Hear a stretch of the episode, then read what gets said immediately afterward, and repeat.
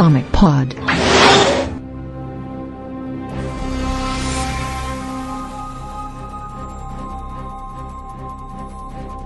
What's up, galera? Começando mais o Comic Pod, esse de número 134. Eu sou o Vlad. Hoje estou aqui com o Delfim. Alô! Luiz Alberto. Presente, senhor. Libe. Opa, e aí, galera? E Marcelo Grisa. Leve como a brisa. Essa galera tá Ah. afiada demais. Vamos hoje. fazer escola!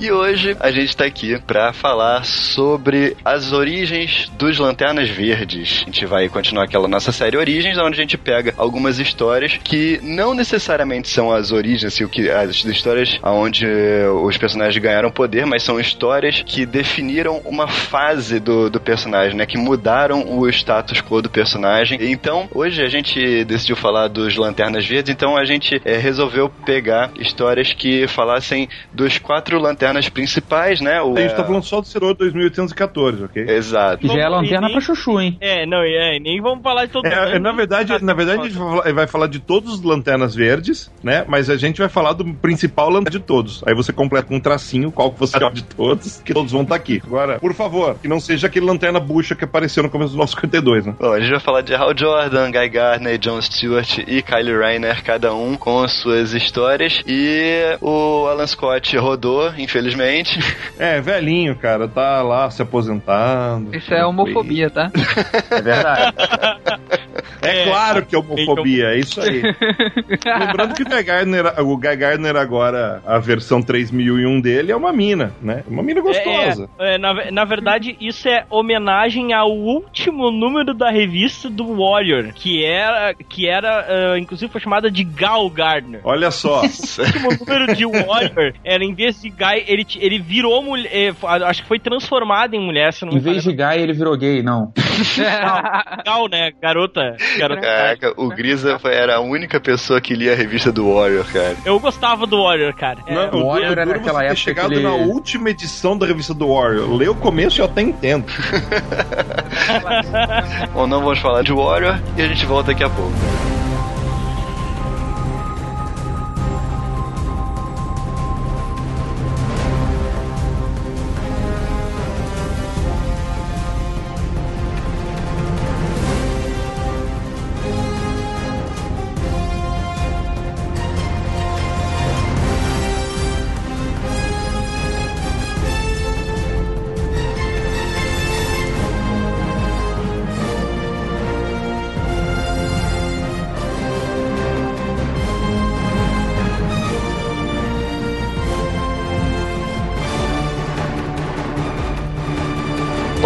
Começar então com o Hal Jordan, que pode não ser o maior lanterna verde de todos, mas é o mais popular, né? É, Há é, controvérsia. é a sua opinião.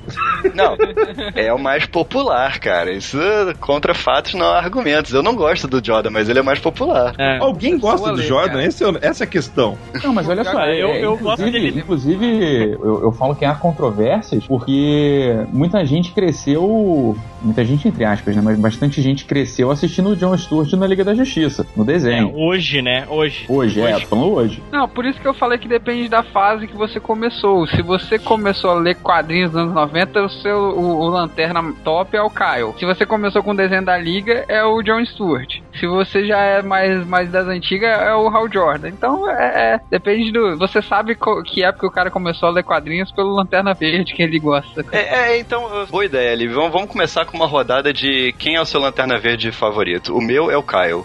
Luiz, O John, porra. Lib, É o John também. Delfim, Kyle. Grisa. O Caio, o Caio. Eu Três gosto pro Kyle, dois pro John, ganhamos. Porque, porque, Essa porque ele é não prova foda. nada.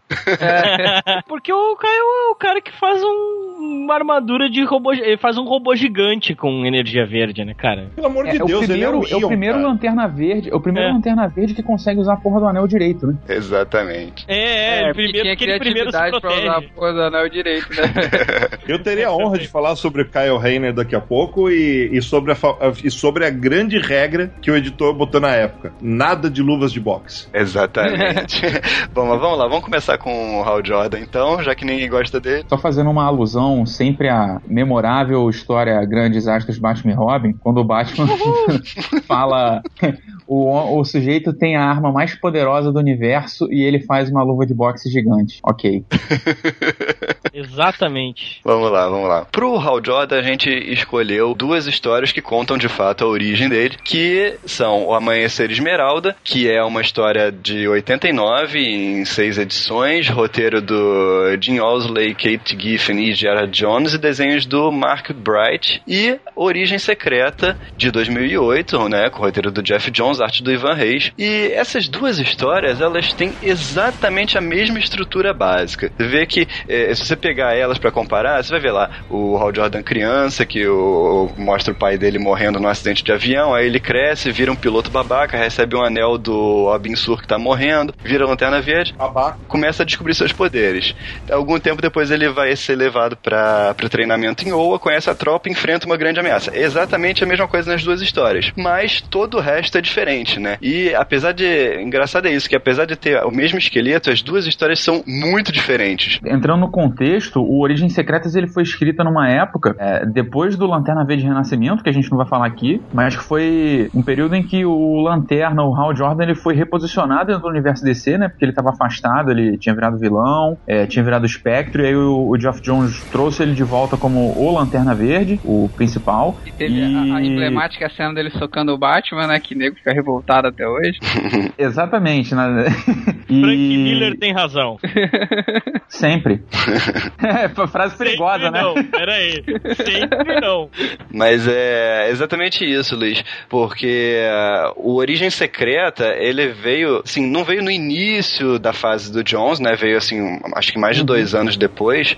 É, É, foi número tinha 29, passado- né? Número 29, mais de dois anos depois. 29, 29. Já tinha passado Guerra dos Anéis, já tinha passado. Porque o, o que, que aconteceu? Depois do Lanterna Verde Renascimento, a gente teve a Crise Infinita, que reposicionou também o universo DC ou dentro do, do, do espectro lá de origens e de tudo mais. E foi uma boa oportunidade para reintroduzir o Hal Jordan, a origem dele, para os fãs que não conheciam ele, porque afinal ele não era lanterna já há uns 10 ou 15 anos, né? É, mas assim, foi meio que. Foi, foi para isso, claro, pra apresentar de novo o, o Hal Jordan depois de todas as milhares de reformulações pelas quais ele passou, mas também pra fazer um retcon safado pra. É, pra colo- servir de plantar- muleta pra noite mais densa. Né?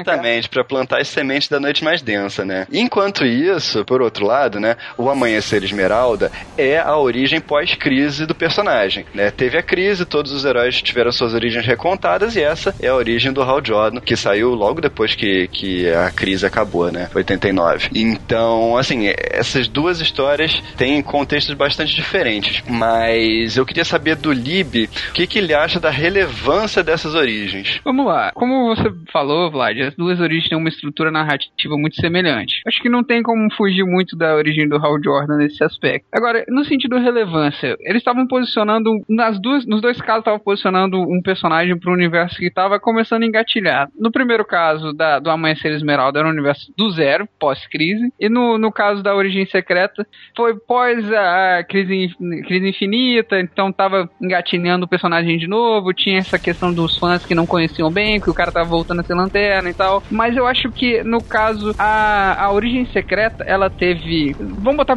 na relevância do que ela se tornou para a mitologia do personagem, eu, eu devo dizer que eu achei ela mais importante, porque ela já posicionou o Atrocitus, que virou o. que deu a semente pros Lanternas Vermelhos, já posicionou o Sinestro com, com a questão do- dos Lanternas Amarelos, que tem uma hora que, que ele fala a questão de medo, que fala que não sei o que. Então, assim, pro que veio a ser construído da mitologia do Lanterna Verde, é, a origem secreta do Jones, ela expandiu mais o universo. Como você falou, foi um retcon bem safado para introduzir um monte de coisa, desde a origem, para botar que, não, a profecia do, do- da Noite Mais Densa já tava lá, não, e não sei o que, não sei o que. Mas é, é em questão do que, que ela se tornou, do que, que ela tem de, de relevância para o universo do personagem, a, a origem secreta do Jones é mais relevante, sim. Esse é o tipo de coisa que foi carregada pros Novos 52, foi um dos personagens, né, que foi rebutado, mas não foi, né? É, ele quase foi intocável pro 952. O Lanterna Verde e o Batman, né, cara? O Lanterna Verde, É. basicamente, o, e o trabalho do Jones foi, foi o molde que a DC levou pra poder construir essa fase dos 952 que está acabando agora. Cara, a verdade seja dita, até esse ponto o Jones escrevia muito bem, tá? É, Ele mandava muito bem. Ele começou, é, na minha opinião, ele começou a errar a mão na metade da noite mais nessa pra frente. Mas até então eu. Porra, eu na tinha- metade? é, na metade, cara. O início da Noite Mais Densa eu achava muito legal. De repente começou a ficar. Hum, tá, tá começando a ficar estranho. É que, é que Noite Porra, a Mais Guerra Densa dos Anéis é que- é irado pra caralho. É que a Noite Mais Densa tem uma questão muito séria, né? Que é a mesma questão de qualquer novela de televisão que vai bem, né? Na Globo, né? No Brasil. Eles começam a falar assim, tá dando audiência, vamos esticar. E daí eles acabam se esticando e, e para esticar eles acabam transformando os personagens em tipo e o roteiro tem que ser enrolado. Daí você começa a perceber um embromation ali no lugar e começa a ficar chato. É isso que aconteceu. É, se algum Marvete quiser criticar isso nos comentários, lembrem-se da saga do clone. que temos, temos Sempre. podcast sobre isso, né? Pois é, pois é. Podcast sobre. Procurem. Pois é, cara, mas é, o Jones ele tava, ele tava numa boa fase, tanto que, pô, eu acho que antes disso aí eu, eu- ninguém botava o, o Lanterna Verde como um dos top heróis do universo DC. Era só porque ele tava lá de muleta pro, pra Trindade, pro resto da liga, mas, pô, é, depois da era Jones no, no Lanterna Verde, ele tá, tá entre os grandes em, em todos os aspectos na- no, no universo DC, cara. É, eu acho que hoje ele deu uma caída, mas assim, concordo com você que essa, esse início da, da fase do Jones no Lanterna foi muito bom, cara. Eu, eu lia é, muito amarrado, assim, eu gostava pra caramba dessa, Pô, desse início. Cara, não, e fora que, tipo assim, é, ele deu uma unidade, uma identidade pra cada Lanterna Verde, até na questão dos anéis. Igual você falar, ah, o, o Hal Jordan usava luva de. ficava na luva de boxe, ficava no, no- naquelas coisas ridículas. Ele deu aquela coisa de, não, o Hal Jordan fica, fica fazendo construtos de caça, de avião, de coisas aéreas, porque é o, é o que ele consegue, né? O cara não é criativo, então ele só sabe fazer as coisas que ele tá ambientado, né? E é o caso do caça, da, do negócio de força aérea. Eu, achei, eu acho legal. Até na- no, no arco da, da Guerra dos Anéis, que ele, que ele mostra que o, o anel do Kilowog é o único que faz barulho, que é muito poderoso. Tem umas paradas legais, cara. Bom, outra coisa, assim, a gente brinca aqui que o Hal Jordan é um babaca, mas, assim, é, é a personalidade dele é, é essa, né, cara? Não é, a gente não fala de sacanagem, essa é a personalidade dele. Você vê que nas duas histórias, é, as duas histórias enfocam isso. Tipo, na- no Amanhecer Esmeralda, ele sai bêbado dirigindo o carro, aí ele bate com o carro, mata o amigo Pô, dele. Não, ele deixa o amigo dele paralítico e depois o vilão. Depois o vilão vilão segue mata. o rastro da energia do espectro verde até o hospital onde ele tava e mata o amigo dele lá. É, Não, cara, eu você vê, o, o- pra mim o que deixou muito claro que o cara é um babaca de marca maior é que, tipo assim, eu- o amigo dele lá no hospital, fudido, fala: Não, Raul, você tem que se entregar porque você pisou na bola, vai lá, chega na polícia e se entrega e tal, beleza. Aí ele vai embora, né, pensando: Não, beleza, eu vou me entregar, mas se der merda, eu saio lá com esse meu anel poderoso. Tipo assim, o cara se entrega pensando que vai fugir, entendeu? Cara, veja só que filho da puta, né? é. Aí, o, o- o- aí ele começa a ficar naquele dilema moral, ele chega, volta pro lugar onde, onde foi o acidente, aí ele olha pra placa que eles bateu o carro, e não, tudo é culpa dessa placa aqui. aí ele sai voando, bate de cabeça na placa. Bicho, você tava dirigindo bêbado, você vai culpar a placa, velho. Você é muito otário, velho. Mas é o que bêbado faz, né? Essa É. página. A placa estava muito perto da estrada. Essa marca subiu na minha frente. Não, muito escroto. muito Mas você vê babaca. que na, no, no Origem Secreta não tem isso. Mas, por outro lado, ele destrói o, o avião da aeronáutica de propósito, né? Ele vai, ele força o avião, destrói o É. avião. Aí, como se não bastasse, ele sai, o Major vai brigar com ele, ele dá um soco no Major.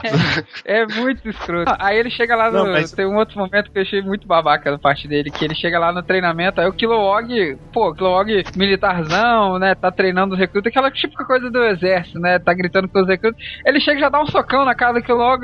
Ixi, o que esse cara tem na cabeça, velho?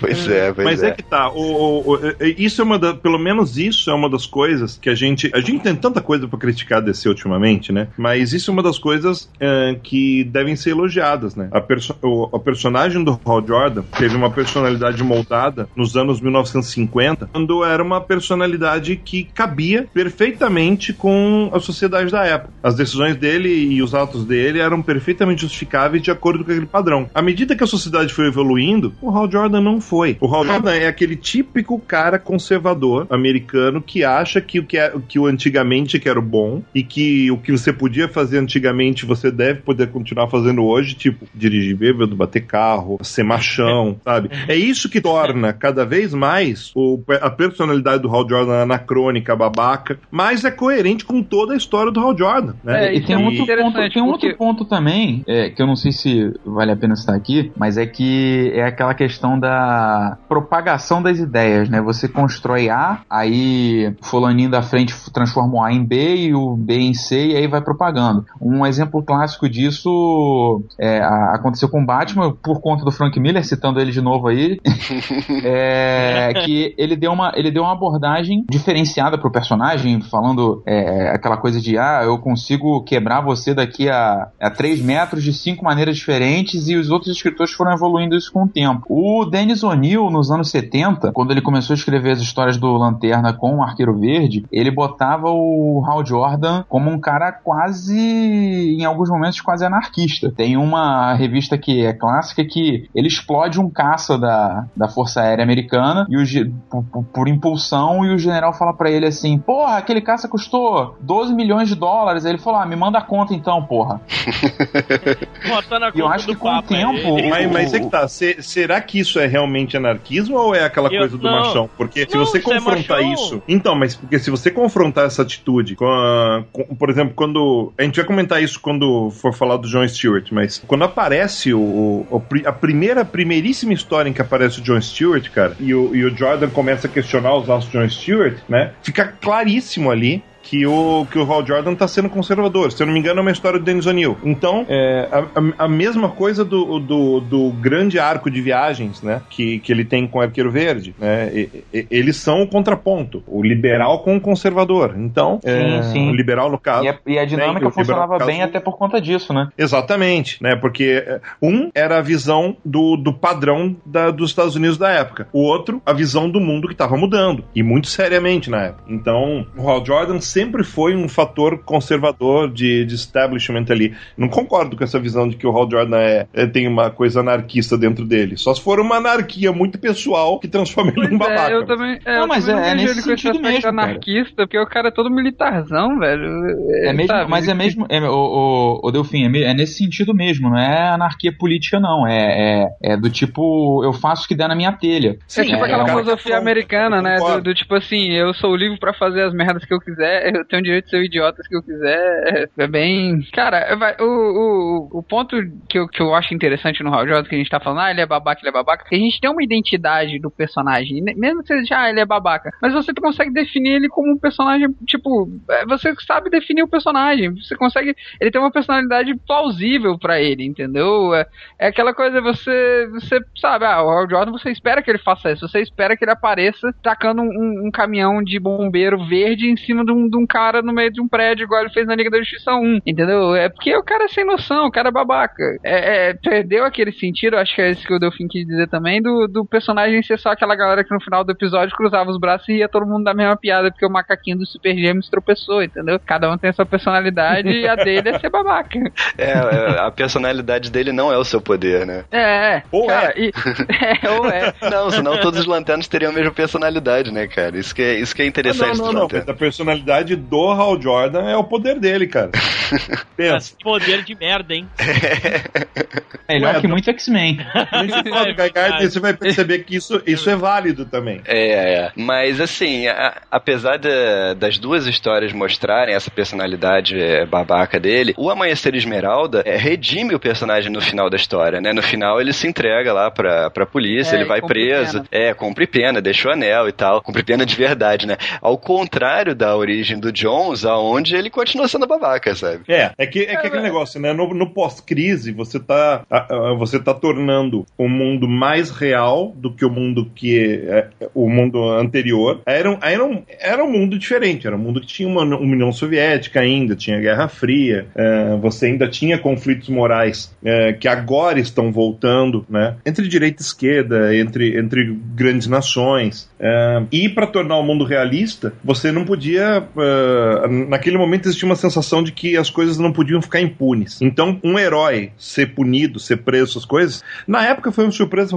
para muita gente, mas se mostrou uma decisão que se repetiu e ribombou em vários quadrinhos depois. Né? Ah, os heróis da DC, que eram ícones morais, de repente se tornaram falíveis. né? Todas as origens de personagem, inclusive a da Mulher Maravilha, que é mais, é a mais idealizada de todas, a do Jorge Pérez, todas elas mostram que os heróis DC, a partir partir daquele momento pós-crise, eram heróis falíveis. Né? E nisso, É, do- o Brunão vai me, o Brunão não vale vai me matar, mas né, a origem do- do, Bernie é a melhor de todas pra dizer isso. Pode matar, Brunão, eu sei. Ah, Mas não, eu tenho cara, um eu acho, eu acho essa, essa origem muito ruinzinha.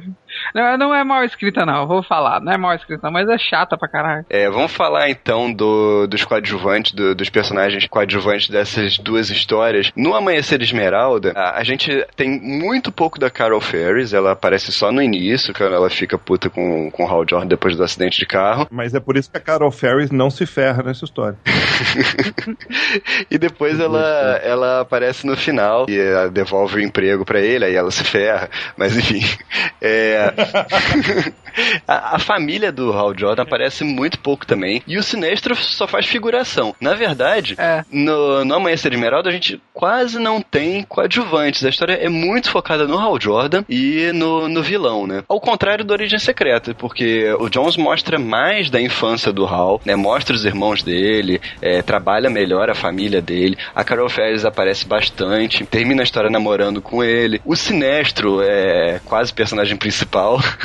ele Né, serve. peça-chave da história. É, ele serve como mentor do, do Hal Jordan, apoia ele contra os guardiões e tal. O Abin Sur tem um papel mais importante na história. É, o Abin-Sur, exatamente. Então, como é que você vê essa questão dos coadjuvantes, Lib? É, então, como você bem falou, o, o Amanhecer Esmeralda, ele foca muito do conflito do Hal Jordan com o que ele fez, né, do, do problema que ele teve do acidente, então aquela, aquela coisa da, da divisão do protagonista, e foca mais no, no- no vilão e nele. O problema do vilão, né, que o vilão quer, quer se livrar dos, dos guardiões, então ele fica atrás do, do Abin Sur e, con- e, consequentemente depois ele fica atrás do Hal Jordan, ele vai pra Oa, tem todo aquele problema com Oa lá, que era a raça alienígena que, o, que os guardiões aprisionaram, né, os Chaka Chaka, Tchaca, tchaca na muchaca. é, Chaka Chaka, que eles aprisionaram lá no planeta deles e tal. Então você vê que o, o, o, o conflito com os, com os coadjuvantes não era muito relevante na história. Já a origem secreta do Jones, ela focou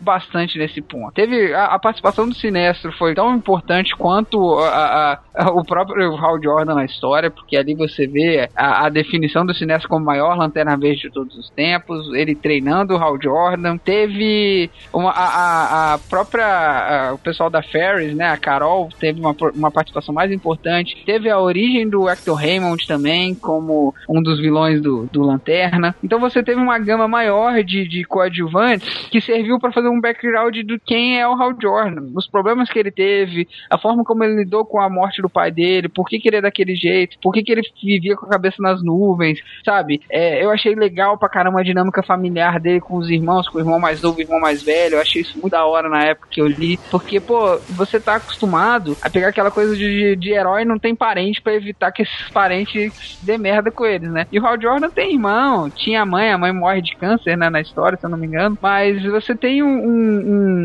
um- apelo humano maior, mesmo ele passando mais tempo, eu, eu diria assim, em Oa, com os conflitos de Oa com, com o pessoal lá do, do setor 666, que é, o- acho que é uma coincidência absurda que o setor que foi destruído é o setor 666, né? Mas é, essas coisas, essas É uma pegadinhas. que coincidência bíblica. é, essas pegadinhas que o universo prega pra gente, né? Fazer o quê?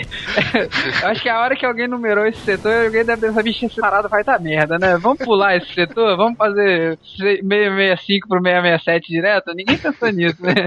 Mas é, é, você vê que, que toda essa dinâmica dele com os coadjuvantes serviu bastante pra criar o, a personalidade, pra definir o que, que o Hal Jordan é. Aquela coisa que o cineasta ficava brigando com ele o tempo todo, ó, você sente muita raiva e essa raiva tá atrapalhando os seus construtos. E aí você entende por que, que ele tá sentindo essa raiva, porque ele abordou o background humano do personagem durante toda a edição de origem. E aí quando você ele conflita o objeto de raiva dele ele vê que essa raiva dele era totalmente infundada, é uma coisa plausível, é uma coisa que você consegue, sabe, é uma coisa palpável, porque você vê como ele tá lidando com os outros personagens da história o tempo todo. Não é uma coisa jogada. Então eu acho assim, ficou bem legal. Coadjuvantes nas na história, especificamente Origem Secreta, ficou- ficaram muito bem co- colocados, assim. Acho que o Jones acertou bem no tom, nesse aspecto. Eu concordo com isso aí que o Libby falou. Eu só acho engraçado você perceber que você consegue identificar exatamente a época que, que você tá lendo, aliás, a época que é história quando você lê ela, porque, como o Lib falou aí, na origem do Jones é tanta coisa acontecendo, é tanto personagem coadjuvante, é tanto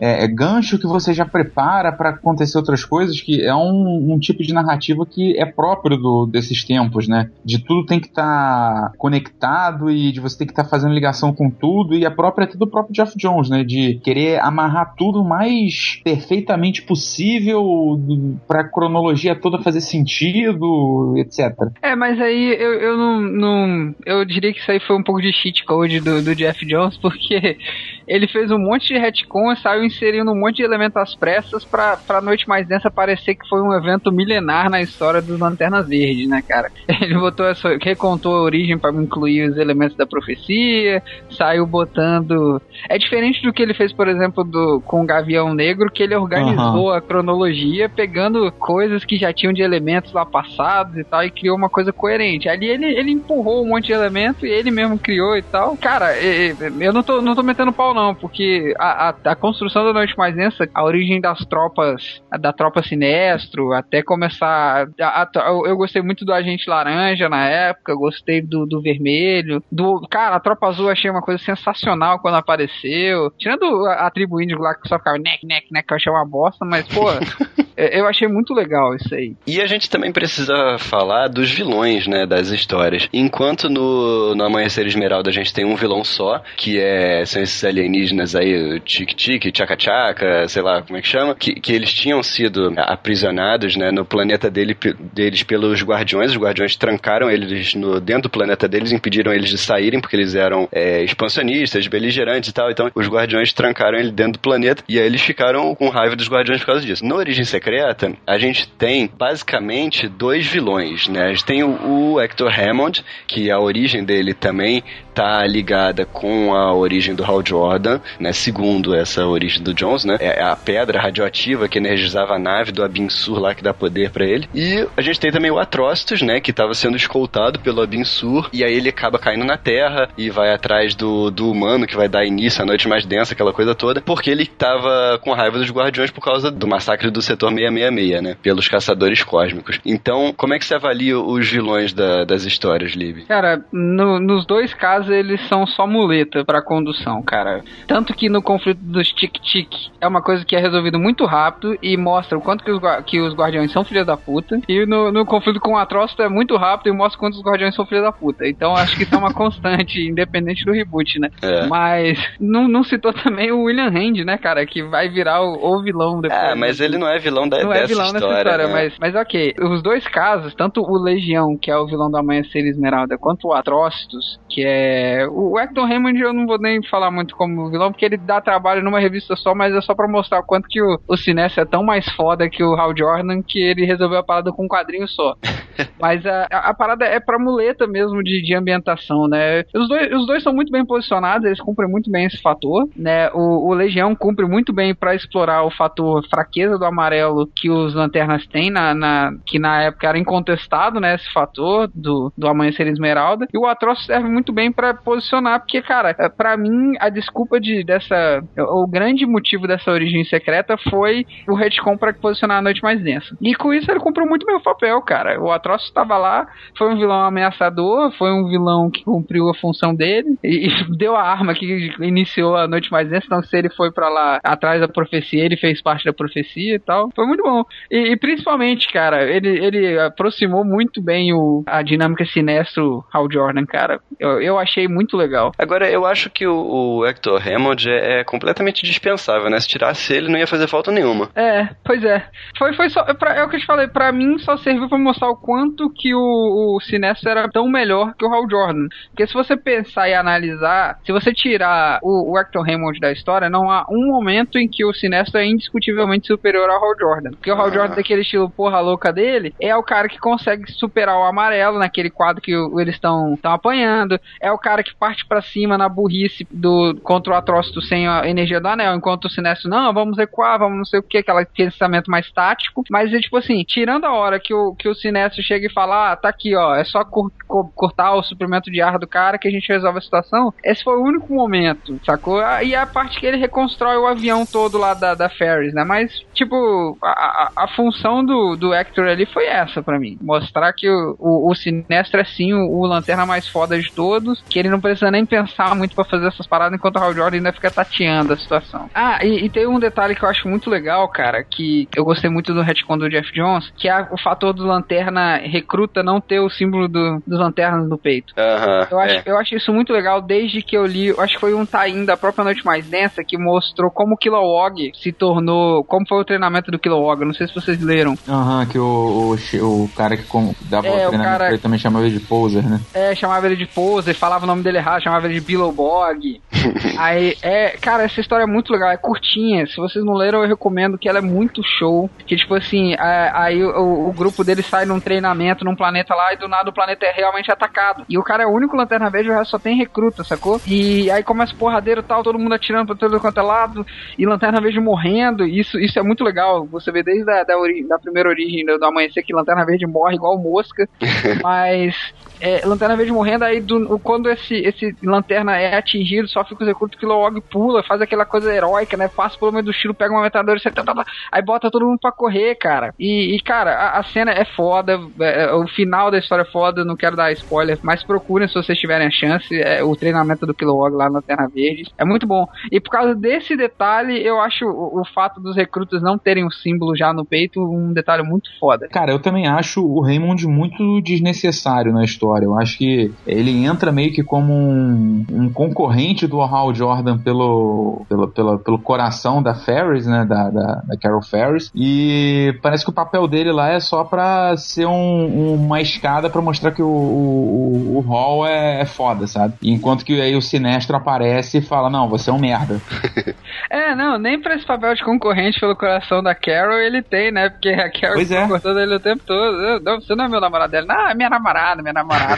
Aí depois gente fica babando ovo, nossa, a vida do Hal Jordan é tão incrível, eu quero essa vida pra mim, não sei o quê. É, eu achei, é, é muito merda, isso, né, cara? Eu achei isso meio, sei lá, desnecessário. É, na verdade, eu, eu não gosto muito dessa personalidade. Na verdade, eu não gosto nem um pouco dessa personalidade que o Jones deu pro, pro Hector Hammond, cara. Eu acho que ele, antes do Jones, era um vilão muito melhor. Engraçado, né, cara? O Jones trabalha vilões tão bem, por que, que ele fez isso com é, o pois é, cara? Pois é, não sei. Eu acho que foi pra, pra tipo assim, é, ele, ele quer mostrar o quanto que o Hal Jordan é foda então ele botou um vilão pra achar o Hal Jordan foda. Pra todo mundo, caralho, o Hal Jordan é foda pra caralho. É. Porque até os vilões acham ele foda, né?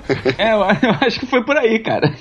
É, bom, então pra fechar aqui, vamos discutir um pouco do, do roteiro e dos desenhos. Comparar, né, o roteiro e os desenhos dessas duas minisséries, né? No Amanhecer Esmeralda, a gente teve um problema de roteirista, né? Que começou com o Jim Osley, que, que escreveu a primeira parte, e aí depois ele saiu e entrou o Kate Giffen com o Gerard Jones, né? Sendo que o Gerard Jones é, é um roteirista clássico do Lanterna, né? Ficou anos e anos na, na, revista do Lanterna Verde. Enquanto que no Origem Secreta a gente tem o Jeff Jones, que também é outro roteirista que ficou anos e anos na franquia, né? Nove anos, né? Ele ficou na frente do Lanterna Verde. É, é, é. O Jones ficou nove anos. O, o Gerard Jones eu não, não sei dizer quanto tempo ele ficou, mas ficou uns bons anos também. Nos desenhos a gente tem o Mark Bright, no Amanhecer Esmeralda, que também é um, um roteirista bastante, um, aliás, um desenhista bastante clássico do, do Lanterna dessa época. E no Origem Secreta a gente tem o Ivan Reis, que também é um desenhista que ficou anos na franquia, né? Então a gente tem aí, na verdade, uma comparação de duas equipes clássicas, né, do, do Lanterna é, Verde. Prata da casa com, com o time é. moderno. O que você acha, ali? Cara, olha só, em questão de arte, eu acho tanto a Amanhecer Esmeralda quanto a Origem Secreta artes muito boas, cara. Então, assim, a, a, a arte de Amanhecer Esmeralda eu não considero ela datada. Você tem, assim, é uma arte, lógico que não é a arte com os trejeitos modernos que a arte de hoje em dia tem, mas é uma arte muito legal, tem um enquadramento muito bom. Eu acho que é a primeira vez que eu elogio o enquadramento de um quadrinho antigo em, em podcast que a gente faz reviews. Eu sempre falo que o enquadramento é ruim, mas eu gosto muito dos enquadramentos daqui, sacou? Ele tem uma estrutura meio estática, os caras não inventam moda, mas é tudo muito funcional, então eu gosto pra caramba. É, a narrativa, é, já pulando pro roteiro, né? A narrativa é muito legal, os personagens estão muito bem caracterizados, é, sabe? O mundo é bastante incrível, tudo é, tudo é muito bom, as reações são muito. É, voltando um pouquinho pra arte, as reações são muito naturais. Isso eu tô falando do Amanhecer Esmeralda, tá? A reação é muito natural, a linguagem corporal é muito legal, sabe? É, a arte, eu, nos dois, o, o, o Origem Secreta é Ivan Reis, não, não tem muito o que comentar, né, cara? Só falar disso aí tá bom. Mas assim, eu acho o time Prata da Casa muito legal, tá? Já a Origem Secreta, eu falei, é como eu falei, é o Jeff Jones na fase que ele tava mandando bem ainda. Na fase que o nego achava que tudo que ele tocasse ia virar ouro, sacou? Então eu, eu ainda acho. Até ali ainda tava muito bom. Tá com os personagens, todo mundo tem uma sua voz muito, muito bem definida, todo mundo tem sua característica muito bem definida. O Hal Jordan é babaca, a Carol, Fer a Carol Ferris é aquela mulher que tá lá, sabe, desistiu de um monte de coisa para continuar o legado da empresa. Tem a, o Hal Jordan com sua família, que tem seu apelo emocional e tal. Tá tudo muito bem definido. É, a personalidade indagadora do Hal Jordan tá muito bem na, posicionada no Origem Secreta. A personalidade quase fascista do, do Sinestro já tava dando sua, botando suas asinhas de fora. Então, sabe, é, eu acho que as duas edições, as duas origens serviram muito bem, cumpriram muito bem seu papel para posicionar o personagem para uma época nova. Obviamente eu peguei mais, com mais ênfase a fase do Jones. Então, assim, eu até falo com mais, mais é, com, de vida, né? Vamos botar assim. Mas é, pegando o contexto da época, o que eu conheço de quadrinhos da época da origem de 89, tá, tá assim, tá muito bem feito também, tá muito legal. Eu recomendo as duas, se a pessoa quer conhecer o personagem. Nenhuma das duas vai ser perda de leitura, perda de tempo, não. Tanto em roteiro quanto em arte. Eu, eu acho o Gerard Jones um pouco engessado nessa história. Ele tem outras histórias de Lanterna que são melhores, assim, mais fluidas. Essa eu acho um, um pouco engessada. Ao contrário da, da história do Jones, porque eu acho que o Jones conseguiu colocar mais elementos dentro da história, trabalhar mais coisas, né? Ele tem, teve uma edição a mais, né? O Origem Secreto teve sete uhum. edições, uhum. ou teve seis, mas enfim, assim, não, não faz grande diferença. Mas mesmo assim, eu acho que o Jones conseguiu trabalhar melhor essas coisas e, e ao mesmo tempo é, ele conseguiu inovar alguns conceitos, como é, você falou do círculo branco, dos recrutas, né? E consegue responder assim algumas perguntas inúteis, mas que são, são coisa, coisa de, de nerd mesmo, né? Tipo, por que, que o Abinsur tava usando uma nave, né? Quando ele morreu? Por que é. que, por que, que a, a cidadela dos guardiões em ou é amarela se o anel é vulnerável ao amarelo, né? Então ele explica essas coisinhas assim que ninguém em sua consciência perguntaria, mas a gente pergunta, né? Então. é, o Hal Jordan faz o que o humano faz, né? É curioso, quer meter o nariz em tudo, né? É, então eu acho que o, o Jones consegue, consegue aproveitar melhor, assim, as edições dele, apesar da, da, da minha crítica a ele usar essa história só pra colocar elementos da noite mais densa, mas, enfim. É, mas eu acho que o Jones ele conseguiu explorar mais a história porque ele já sabia exatamente onde ele queria chegar, sacou? Ele, é, uhum. De novo eu vou falar, pra mim ele escreveu isso já querendo, já, já né, é nem pra mim, eu tenho certeza que ele escreveu isso já com a noite mais densa na cabeça todinha. Então ele escreveu isso só porque ele sabia onde chegar, então era fácil você explorar, ah, eu vou botar uma profecia milenária aqui, porque ele já sabe que essa profecia vai acontecer. Diferente de uma origem que os caras ainda estão tateando, então, ah, será que isso vai dar certo? Será que a galera vai comprar esse conceito? Aí o Jones pegou um monte de conceito que a galera já tá, não só comprou, mas já tá já, já mais do que acostumado e, e, e expandiu isso aí. Eu acho que isso é muito mais fácil do que você criar uma coisa do zero, né? Aham. Uhum.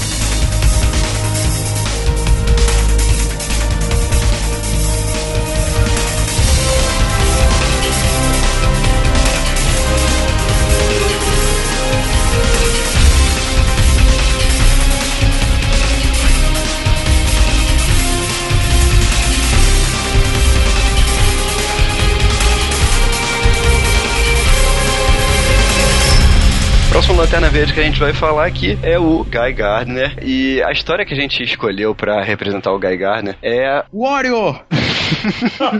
não, não é, não é Warrior. Não, nós não vamos falar dessa fase gloriosa. É gl pra tristeza do Grisa, não é Warrior. É, só pra situar o ouvinte que não conhece o Warrior. Não precisa uma... conhecer, cara.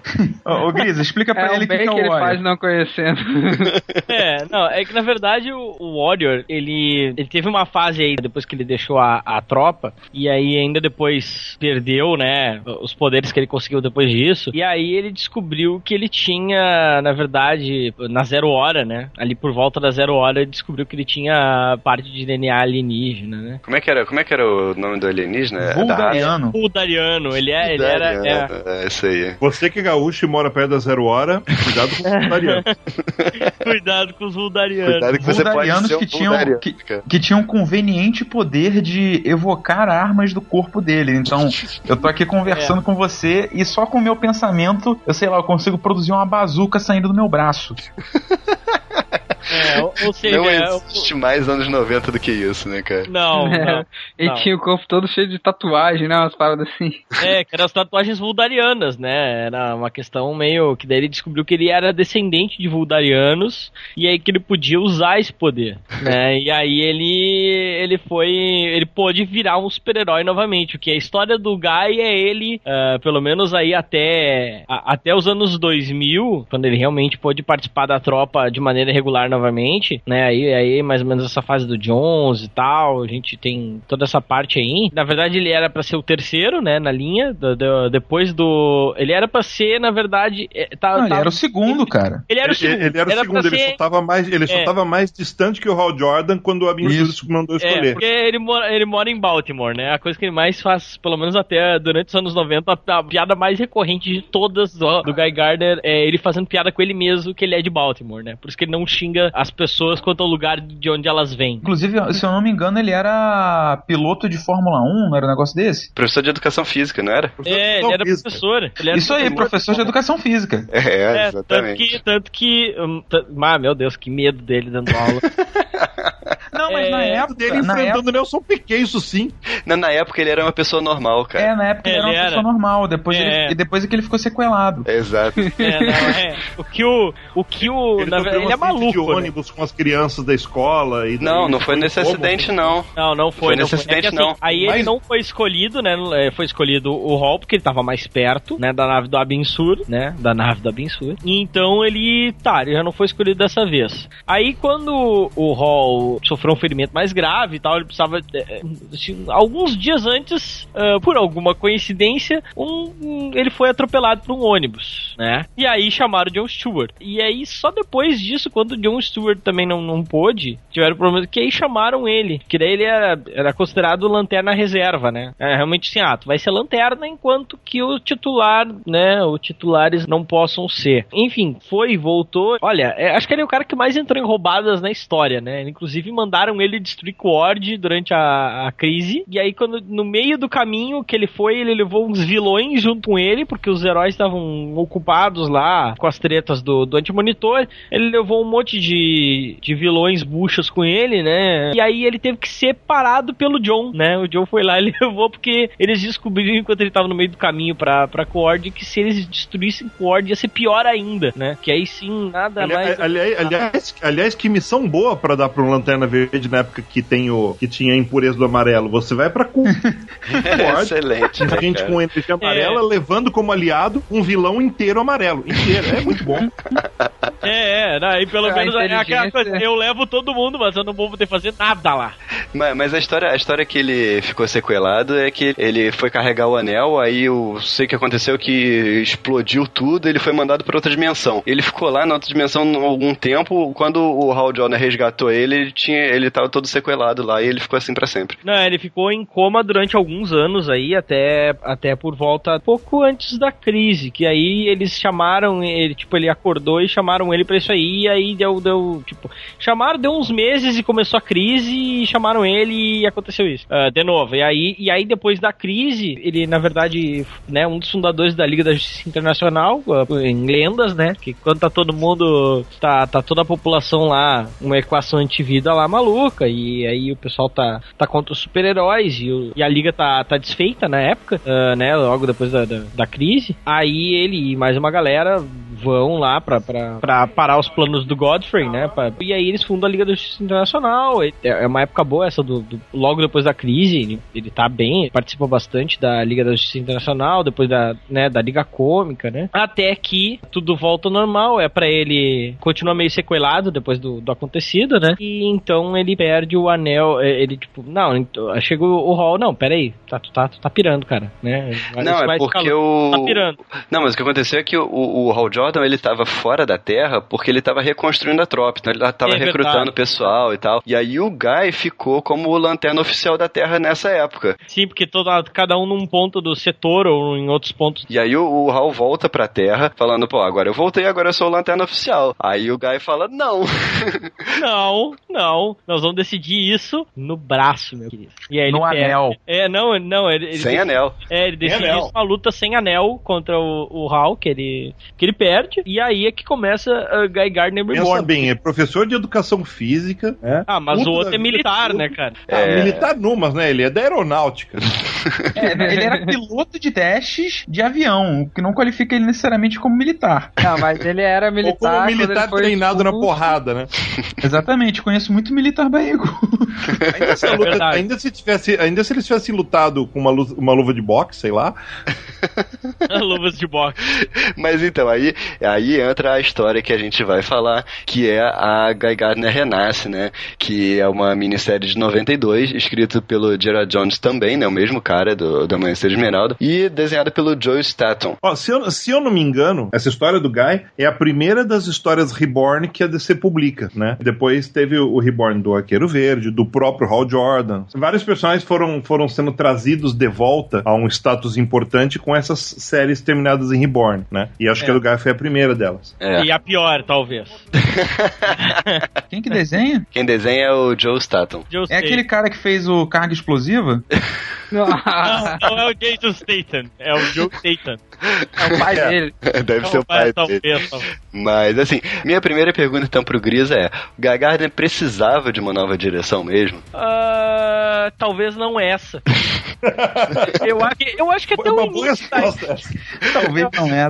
é, eu acho que o início da história, considerando que a gente tá em 1900, é 1992, tá? Considerando que nós estamos em 1992 e na primeira edição aí ele ele tá, ele, ele continua tentando ser lanterna mesmo sem o anel, ele continua com a roupa de lanterna dele, né, que é a- já era a mais ridícula de todas, né? E ele vai, ele tá contra o Mão Negra, em Nova York, e ele tá contra o Mão Negra, uns, uns capangas do Mão Negra aqui nessa época, né? Pra quem é mais novo, acho que o Mão Negra sempre foi aquele cara fodão, não, ele era só um Um vilão pé de chinelo. um pé Era um de vilão chinelo. de chinelo, literalmente. É, é, era um vilão pé de chinelo que tinha uns capanguinhas, fazia uns roubos, é, ficava usando provérbios.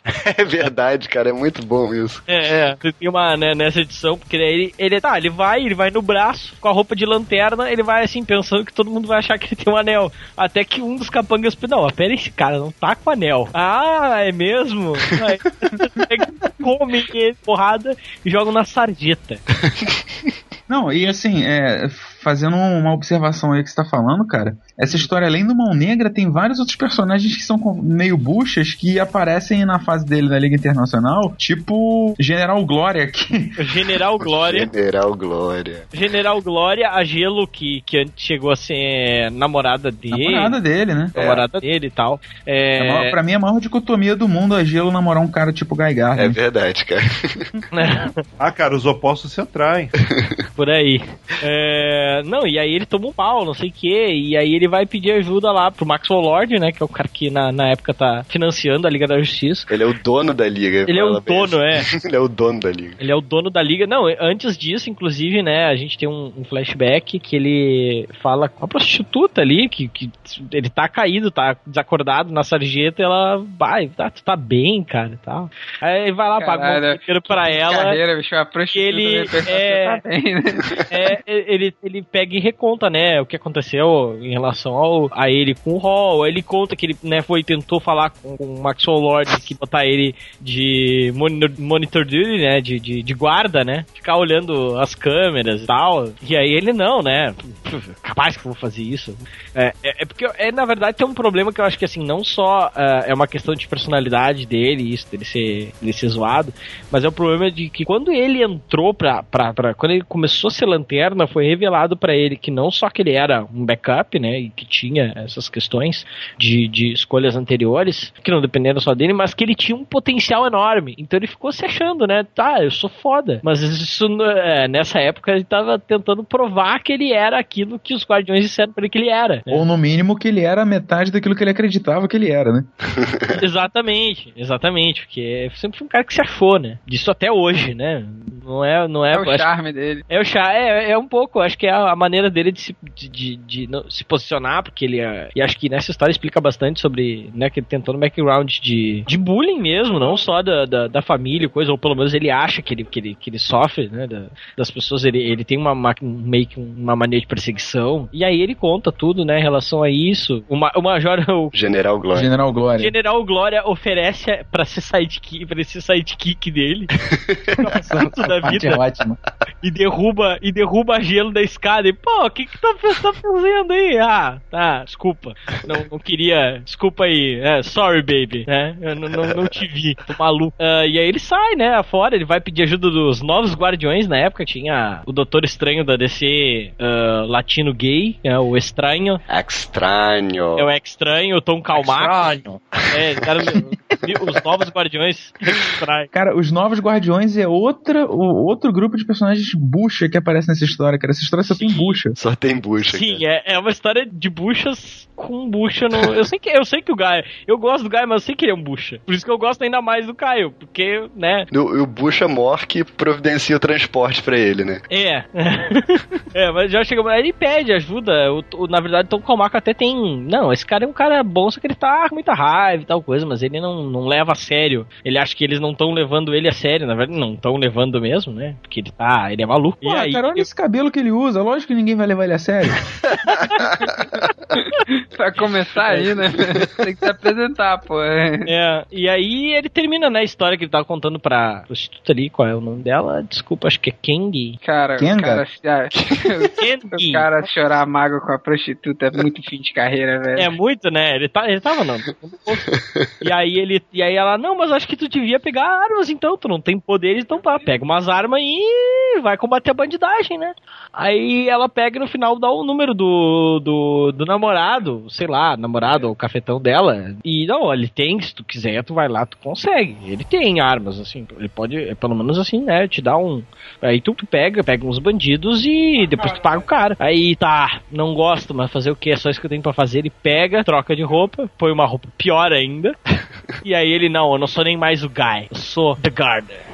Ele vem na roupa preta, se enche de trabuco, porque, claro, é 1992, e vai querer acertar contas com, com, com caras. eh, Ele consegue dar, dar cabo do, do pessoal do, do Mão Negra, Mão né? Negra. É, do pessoal prender o pessoal e tal, e aí ele vai atrás só, né? do áudio. É, quando ele vai atrás do áudio, as coisas dão errado, né? Porque, né, as balas só ricocheteiam no corpo do áudio. Ele, ah, eu não, eu não estou ferindo ele, mas ele está retrocedendo. É, eu, eu nunca vi ele, eu, eu aposto que ele nunca esteve tão surpreso. Mas daí no final ele tem ele sai correndo, né, com o rabo entre as patas. Tá, aí ele, tá, peraí, mas como é que eu, preciso de um anel, cara? Eu tô, eu tô muito derrotado. Ele percebe a merda no qual tá. Tá, mas eu preciso de, um, de uma mensagem, de um anjo. Ele volta pro céu. Aparece quem? O de todos, Gnod. Norte. Gnorte. É, Um visual classicão ainda, né? Que É. depois transformaram ele no, no, num ser mais bestial, mas ele aqui ainda tá mais com cara de cachorro. Aí ele tá, ele pede. Tá, peraí. Aí ele pega e engana o Gnort, né? Porque o Gnort, bem. É, é- ele tem me- mesmo a mente de um cachorro, faz um cafuné nele e Ou ele seja, é burro. é burro. Aí ele, não, não, eu preciso voltar lá pra Oa e tal. Não, eu te teleporto. Não, não, não, não. Eu não sei se Oa não saiu do lugar. Eu não- E Aí, você ele- vê que um cara desse ganhou a arma mais poderosa do universo, né? Cara, É. imagina o processo seletivo dos Guardiões do Universo. Eles recrutaram Hal Jordan, o Guy Gardner. Que porra é essa, o cara? O Gnod. O Gnorte. Sinestro.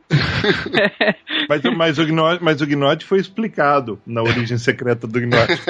que, foi- que- no caso dele foi nepotismo. né? Agu- Aguardem como é que pode Gnorte. Origem secreta Gnorte. Pô, eu quero isso. hein?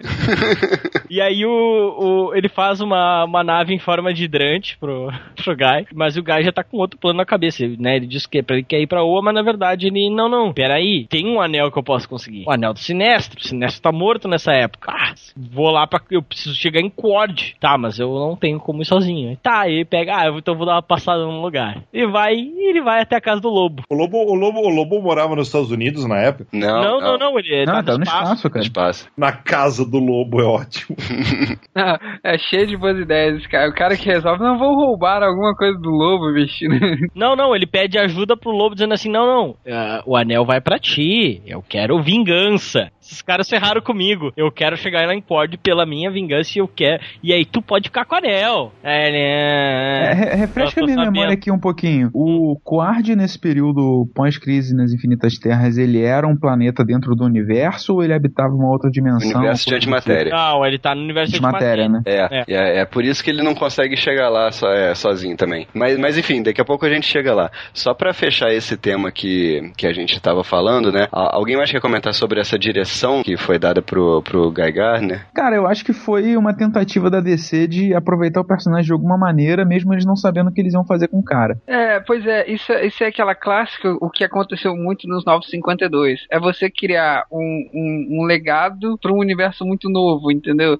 Aí você não sabe o que fazer, que os caras fazem um monte de lambança. É, eu acho que que é- mais ou menos assim. Você sabe o que é um caso recente disso? Que você pode ver claramente? O Jason Todd. Pois é. É, era um Eu ia falar eles não do- sabiam, não, claramente não sabiam o que fazer. E não, vai ser capuz vermelho, não, vai ser defensor lá com o Kyle Rayner e a Donna Troy em Countdown. Não, aí ele vai ser o novo Batman. Não, ele vai ser um vilão, não sei o que. Não, ele vai ser o alado que vai ajudar o Batman. Cara, e, e- sabe? é. Confuso. Não, É, você você vai. quer o personagem de volta, mas não, não, não tem como encaixar o, o personagem no universo, É, ele, né? Não, ele não tem, mais, não tem mais função naquele universo, não tem mais serventia, o tempo dele passou. Aí eles precisam ir testando alguma coisa nova até que encontrem um novo razão dele existir, né? Mas eu acho que a DC queria dar essa direção pro, pro Gardner. Porque eles podiam muito bem fazer o Jordan voltar e ficarem dois lanternas na Terra, sabe? Eles podiam encontrar uma desculpa pra f- terem dois lanternas na Terra, mas eles. Acho que isso foi proposital, de fazer ele não ser mais o Lanterna Verde. Ah, mas às vezes baixam a- as ideias loucas de, de, de- de diretriz na DC, cara. Pode ter sido isso aí. Igual quando, ah, não, a partir de agora só tem um kryptoniano, o resto não é mais kryptoniana. Aí a Supergirl vira a, a- a- o chiclete Gosma. marcado, o- entendeu? De vez em quando bate umas, umas loucas nos caras, falam, não, a partir de agora só tem um lanterna verde, o resto vira, vira vulcaniano lá, vulcano, É, Voldariano. vulgariano. Mariano. Cara, eu. Aliás, sobre, sobre essa sobre essa, essa essa fase da Supergirl, tinha um amigo meu que ele falava que essa Supergirl matriz na verdade era uma uma vez que o Clark Kent tinha quando ele era novo, ele tinha batido uma zinha no banheiro, como as células dele nunca morrem, aí ele virou Supergirl. Vai dizer que não faz sentido. Faz. Total, cara. O pior que faz. Faz mais, sentido- faz- no caso dela, faz mais sentido ele ter mascado um chiclete, a saliva que tem o DNA Pois é. dele evoluiu. Ficou em contato com o sol amarelo, né? E evoluiu. É, E é, genética ele, ele, ele, moleque, botou chiclete debaixo de uma árvore na fazenda quente. Exatamente. Origem Não é secreta que. Supergirl. Não, não, é- não, não. Melhor que isso, um podcast sobre eh, genética kryptoniana. Já resolve é- esse e muitos assuntos. Mas então, é, vamos é, pro próximo tema aqui. Outra coisa importante de ser falado é que o Guy Gardner nessa época estava intimamente relacionado com a Liga Cômica, né, do, do Giffens e do, do Dematteis. Então, é, o, o Gerard Jones usou muito desse humor da Liga Cômica na história, porque não era, não era o estilo do Gerard Jones esse humor todo que ele colocou. Foi mais pra manter o mesmo estilo da- das histórias da Liga, né? É o mesmo clima, né, de, de histórias, né? Então, o que, que vocês acham do, do humor nessa história do Garner? É, eu acho que é, é bom até certo ponto. Tem horas que não. é, tem horas que fica extremamente ridículo, assim, passa do ponto, sabe? É tipo um. um pra quem é mais novo, né? Está ouvindo isso, tipo um filme da Marvel feito de jeito errado. É, não, cara, não. É que, é que realmente, se, se não. Como o Jared Jones não tinha costume de aplicar esse humor, talvez também seja questão de justamente não estar habituado com esse tom, né? E aí ele. Assim, aquela coisa, não pode dizer que ele não fez, né? Se ele exagerou, é outra história. Eu, eu acho que ele não exagerou, não, cara, porque a Liga Cômica era muito mais escrachada, inclusive. Uhum. né? teve É, uma pô, os edição caras que fazem o- o cachorro quente Batman- no inferno, não tem uma parada dessa? É, teve uma edição que o Batman ele deu um soco no Guy Gardner e fez ele ficar meio afeminado, não foi um negócio desse? Meio. Hum, clássico. Esse é o soco mais clássico da. da É, da esse é o verdadeiro soco na realidade. A gente costuma, voltando um pouquinho pro Hard Jordan, chamar o Hard Jordan de babaca, mas o, o, o Guy tem umas ações muito mais babaca e ninguém chama ele de babaca. Mas eu acho que ele tem justamente esse respaldo do alívio cômico, né? É, você chega, ele é um cara tão, tão cretino que não se leva a sério nem pra ser, pra ser chamado de babaca. babaca. Então, é, é, tá, é tem tipo, uma diferença é tipo... muito grande entre você ser babaca e você ser cretino, cara. É, exatamente.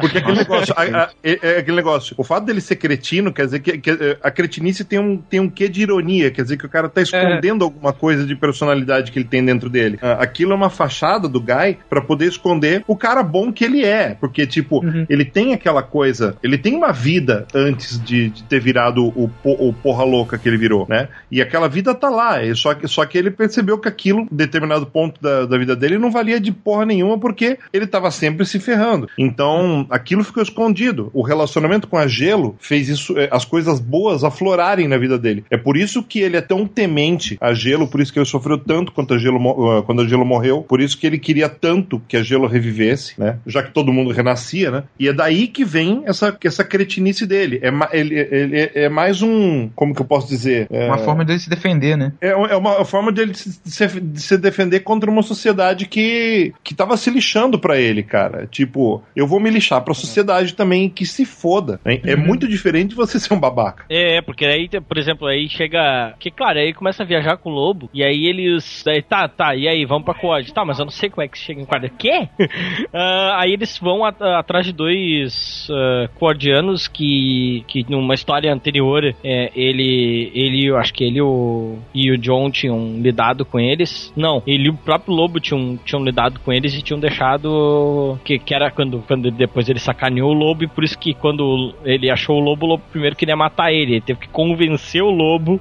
a se juntar a ele. E aí estão, nós temos que ir pra, pra.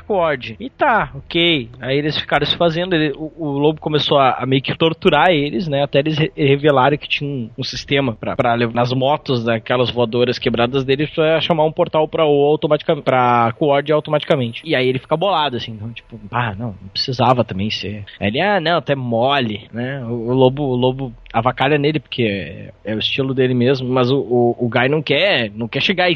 Ele, ele é cretino, mas ele não quer chegar a extremos para chegar no objetivo dele, que é um objetivo egoísta, né? Ele entende que é um objetivo egoísta. Aí eles vão parar lá e eles chegam, eles estão tentando remontar aquela. o robô, né? Do, do Homem Vermelho, que é uma versão robótica gigante do, do Sinestro. Chegam a ativar lá e tal. O Guy destrói o, o, o bicho e aí eles vão até o, o armeiro, né? Que até não oferece resistência nenhuma ah, tá, peraí. Aí tá, o armeiro, não, peraí, uh, eu não tenho, eu não tenho, o anel não tá aqui comigo. Aí tá, mas então onde é que tá? Aí o, o Guy se lembra, tá, se ele morreu, ele, o corpo dele deve estar tá ele tá no, no, corpo do Sinestro, que tá em Oa. Aí tá, a gente precisa ir pra Oa, mas tá, não tem como ir pra Oa daqui. Aí o, eles co, coagem, né, o, o armeiro pra mandar eles pra, pra Oa mas na verdade esse era o plano do armeiro o tempo todo, porque ele pega e leva ele junto e mais toda todo o exército do, de, de coagianos. É, o resumo, o resumo é que o, no final dessa, Sim, dessa aí porrada ele consegue, toda. É, enquanto tá dando a porrada toda, ele se infiltra dentro da base e vai querer pegar o anel, tenta, até é, é, tá pra ser impedido pelo John e acaba pegando o anel, porque ele tem até uma, uma briga contra o, o a, a, alma do Sinestro, mesmo ele estando morto, a alma do Sinestro tenta recuperar o anel pra meio que fazer ele se reviver e tal. E ele luta, usa, é, inclusive, usa inclusive a força da, da, da, a raiva que ele tem das pessoas que avacalham nele, que, ou que ele pensa que, que sempre odiaram ele e tal. Apesar das pessoas até gostarem dele, né? Mas a raiva é outro espectro de cor. É, isso, isso aí, aí é Não na época, cara. Não na época, né? Não na época. E ele canaliza isso para pegar o, o anel e aí ele impede. Ele impede a porra toda de acontecer. Ele salva o e sai dali, né? É, cara, eu vou te falar que eu achei essa cena muito merda. Eu achei que destoou muito do, do restante da história. É, ele, ele essa cena muito merda? Não, porque como, como a gente tava falando, antes eu tava achando tudo na, na brincadeira, né? Falando assim, porra, isso é uma grande piada. Aí o cara vai, quebra vidro, corta o próprio braço, tem um maluco, outro maluco possuído. Cara, eu achei muito vacalhado.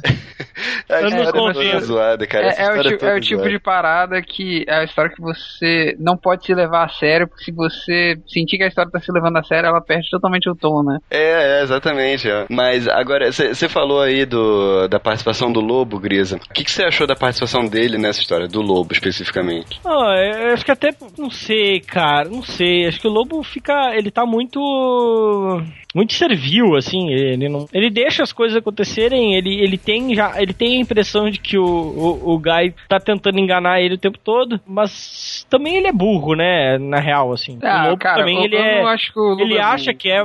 Ele acha. Não, é que ele, na verdade, ele subestima demais. Não, o que eu digo do Lobo é que, tipo assim, ele segue contrato à risca, cara. Mesmo que essa parada ele vê assim, bicho, isso vai dar merda, essa parada é idiota, mas se alguém, ó, tô te contratando pra, pra entreter as criancinhas aqui da festa, velho, ele vai fazer, ele é, ele é profissional. Cara, o cara é o profissional de responsa, ele segue o contrato. Talvez as crianças não gostem do método de entretenimento. né? É, né? Se você não especificar no contrato qual vai ser o método, ele vai dilacerar é, animaizinhos indefesos na frente. Desde que não seja golfinhos, né? Quem são os vilões dessa história? É basicamente o pessoal de Kuard, né? É, é, na verdade é engraçado porque na verdade esses vilões nem aparecem na primeira edição, né? Na primeira edição é, é só essa parte que ele lida com, com o Áureo e com o, o Mão Negra. Talvez o próprio vilão seja a própria cabeça dele, né? Que, que talvez joga fora algumas oportunidades que. Alguns direcionamentos que seriam talvez direcionamentos melhores. Eu, eu teria. Eu teria. Eu acho que daria um, teria dado uma revista engraçadíssima na época ele. Ele ser sidekick, o- mesmo odiando, ele ser sidekick do. do Major Glória. Do Major Glória, né? Acho que seria legal. Ou, ou ele. Ou ele, de repente, reatando o relacionamento com a Gelo de forma mais assim, ele, sei lá, tentando ajudar a Gelo, de forma possível em aventura solo, etc. Teria sido boas, boas saídas, talvez, pra. pra... Mas são saídas que hoje, no- nos anos 10, a, gente, a, gente, a gente pensa Anos com 10. mais. Hoje em dia, nos anos 10, ela é, é, é fácil a gente pensar que ah, ah, em soluções boas para as histórias, porque hoje em dia a gente consegue compreender que os personagens não são tão planos. Agora, nos anos 90, ainda existia um pensamento dos criadores, não é só da indústria, dos criadores, ah, da maioria deles, em, em uma coisa mais plana. Né? Lembrem-se que nessa época o Homem Animal do, do Morrison tinha acabado de acontecer, sabe? Ah, a Patrulha do Destino também. Eram as primeiras tentativas de você criar personagens menos planos. Era, o- era o começo da Vértigo, sabe? Então, imagina, imagina os personagens de linha da DC, os criadores de linha da DC, que, que vinham com pensamento, que ainda tinham um pensamento, digamos, pré-crise, eh, em tentar superar essa programação neural, se eu posso dizer assim. É difícil. Então, é, achar soluções é muito fácil com o pensamento que a gente tem hoje, né? É, com editoras independentes aparecendo. Pô, a Image naquela época era, era o nenê que incomodava. Sim, é. Não, 92 recém tinha sido criada a Image em 92. E aí os Guardianos, é. Aí os Guardianos. É, cara, sei, é, parece meio, meio, meio, meio forçado. Primeiro o armeiro deixar eles chegarem até o topo da torre dele sem e eles podiam ter pego mais um monte de arma pra tentar lidar com ele. Chegou lá de mão vazia. Aí, ter todo mundo se escondido em Cord, né? É, enfim, né, pra fechar esse, esse bloco aqui. Ô, Gris, então você acha que o... O que, que você acha do, do roteiro da história? Você acha o roteiro ruim? Não é, não é ruim até, não é ruim, não é nada, não é nada assim extraordinário, mas até que não é ruim. É, é, é até um roteiro ah, assim considerando a- as escolhas principais, a maneira como elas é, são amarradas, etc. Elas não são, existiam saídas piores, existiam saídas melhores, existiam, mas existiam saídas bem piores. Tenham em perspectiva. mente que o Grisa gosta do Superman elétrico, tá? É, tem em mente que eu gosto do primeiro elétrico. Então eu sei, eu sei que há soluções piores. É aquela coisa, é, é quando eu, é mesmo quando eu gosto de coisas ruins, eu sei que elas são ruins. Eu gosto, mas eu sei que elas são ruins. É, eu tenho É. a consciência, eu tenho autoconsciência em relação a- a- aos meus gostos, assim. Tipo, é, é, não é que não é o, o que é considerado bom, assim, em alguns Cara, aspectos. todo mundo tem aquele filme horrível, mas que gosta de assistir, né, cara? É, é. Porque você sabe que o filme é uma merda, mas sempre tá passando, você assiste, bicho. É tipo, Tipo, aí. e, e aquele quadrinho questionável, né? Tipo, Extreme É, Justice. também. Mas é, eu, eu gosto, cara, eu gosto dessa história, porque eu encaro ela como uma grande piada, sabe? Você não pode levar essa história a sério. Se você encara ela como uma piada, ela funciona muito bem. Exatamente. Mas isso, É, isso eu é, acho que é é, um grande eu- reflexo de que que é o Guy Garner, cara. Você, você não pode levar ele a sério, velho. Se você levar ele a sério, você não. É, é o cara que você tem que olhar assim, ah, bicho, é o Guy Garner, velho.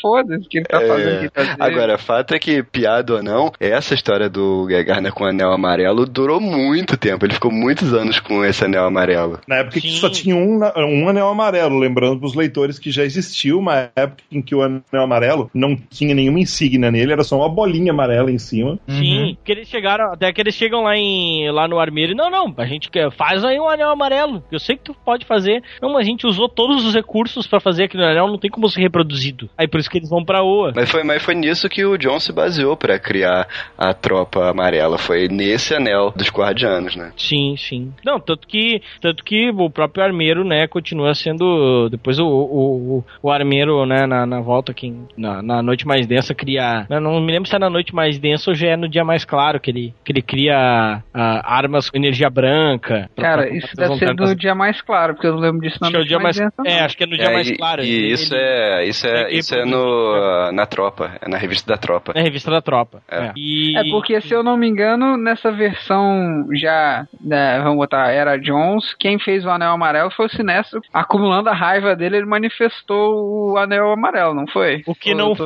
faz muito Não, sentido, não, né? não, não. Ele, Não. ele usou esse anel dos guardianos. Pô, é porque É, eu, eu, eu- eu, eu tenho, eu tenho uma memória bem nítida, eu posso estar confundindo, dele, dele tipo, com- concentrando, assim, uma parada todo suada, assim, e aí o anel se manifestou. Eu lembro disso. Ah, isso não é Cavaleiro Zodíaco, cara.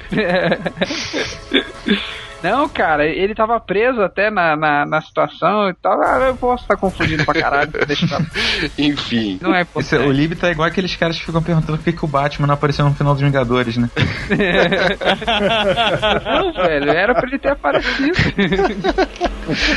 Chega de gastar.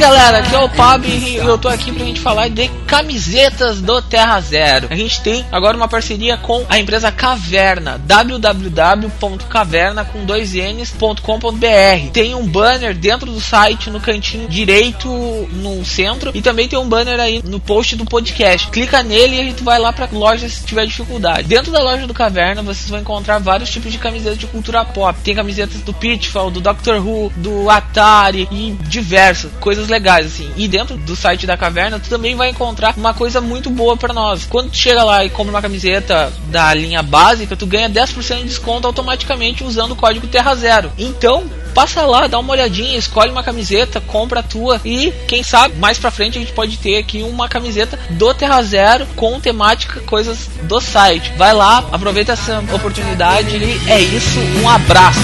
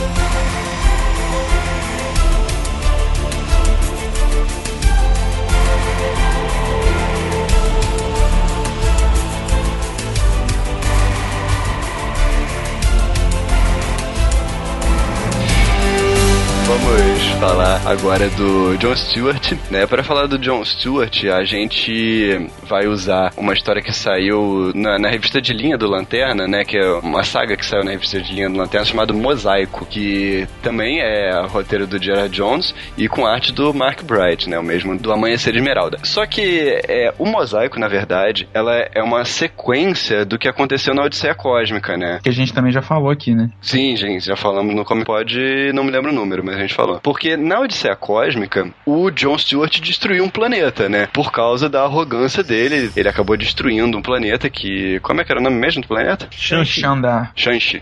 isso. Xandar é da Marvel. Shang-Chi. Isso. Ele Eu tava é, errado, desculpa.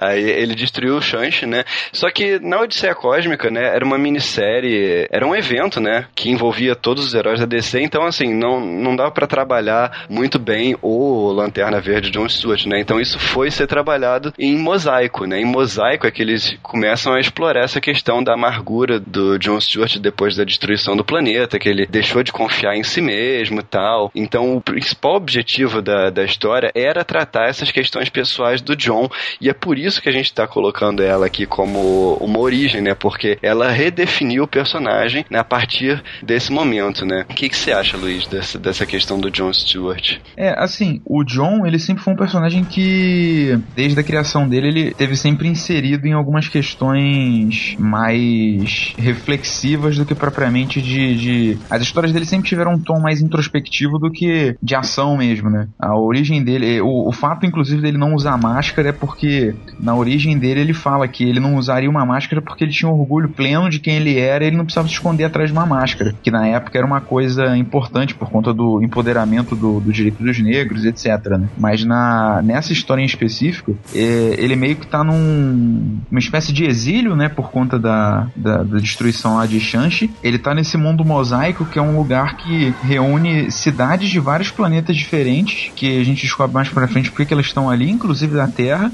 e os cidadãos, os cidadãos dessa cidade eles estão entrando em conflito constante e ele tá tendo que é, é, agir ali como o, o, conciliador daquela galera, né? Então ele fica sempre tá sempre no início mostra ele atormentado por conta da morte do planeta e ele se culpa muito por conta disso e acaba que essa aprovação que ele passa de ter que é, fazer todos esses seres conviverem juntos e é, viver ali no mosaico faz ele refletir sobre quem que ele é e como como eu tinha dito antes é uma história bem introspectiva ainda que tenha alguma ação mas ela é bem mais no sentido de onde é que eu o que, que eu fiz onde é que eu tô e para onde que eu vou a partir de agora. É quando você tem um personagem que é vamos botar no contexto do, do John Sturge no caso total minoria o personagem acaba se tornando vitrine né de, de da ideia. Então uhum. é toda é toda toda a história se torna um reflexo social um reflexo de mensagem. A gente vê muito esse dia igual a, a Miss Marvel muçulmana todo mundo tem atenção porque o personagem não vamos ver como que eles vão lidar com esse personagem não sei o quê.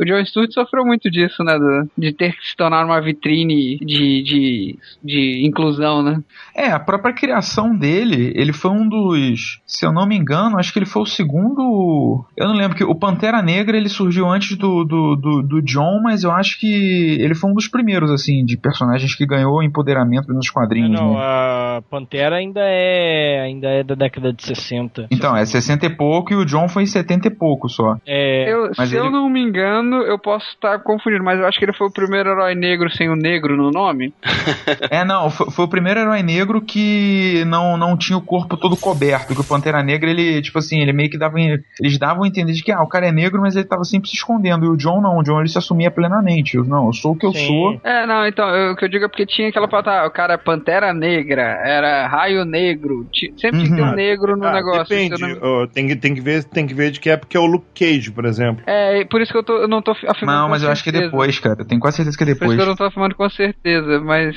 porque tem o Luca Cage Não, que tá Luke- me deixando na Luke- dúvida. É, Luke Cage é de 72 e John Stewart é de 71, é antes. Então, é dezembro, abriu- ele ab- de, dezembro de 71 e Luke Cage de junho de 72. O John, Pois é. ele teve, o, o, o John ele teve uma importância pros quadrinhos, para esse tipo de, de público, importante por conta disso, de é, ele meio que abriu mais portas. É claro que teve um, um período ali que virou meio avacalhado, né, de fazer a, a Lois Lane, de eles provocarem esse tipo de coisa só por provocar, sabe? Não por uma questão social, de uma crítica social que igual o O'Neill queria fazer, mas só por querer chamar a atenção, igual a, a história que a Lois Lane pede pro Superman transformar ela numa mulher negra. A parada não tinha é, pé nem é cabeça. que é uma baita história, vamos pensar, né? É? Eu, não eu- sei. Não sei, é. eu não li, eu não li, eu não sei. então, Não. então, é, é- então, essa eu li, é uma baita história. Sim, eu tô perguntando, eu não estou. Cara, a gente olha esses plot maluco com um preconceito tão grande, né, cara? Nem para pra prestar atenção no que, que tem.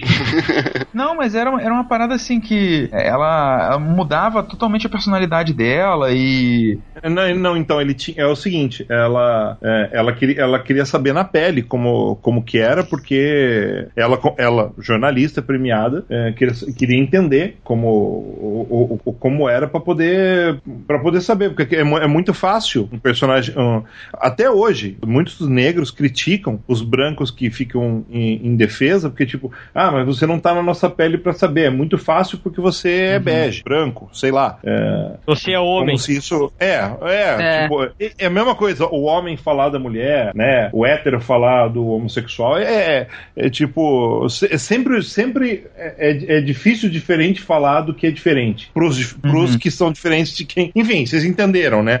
É.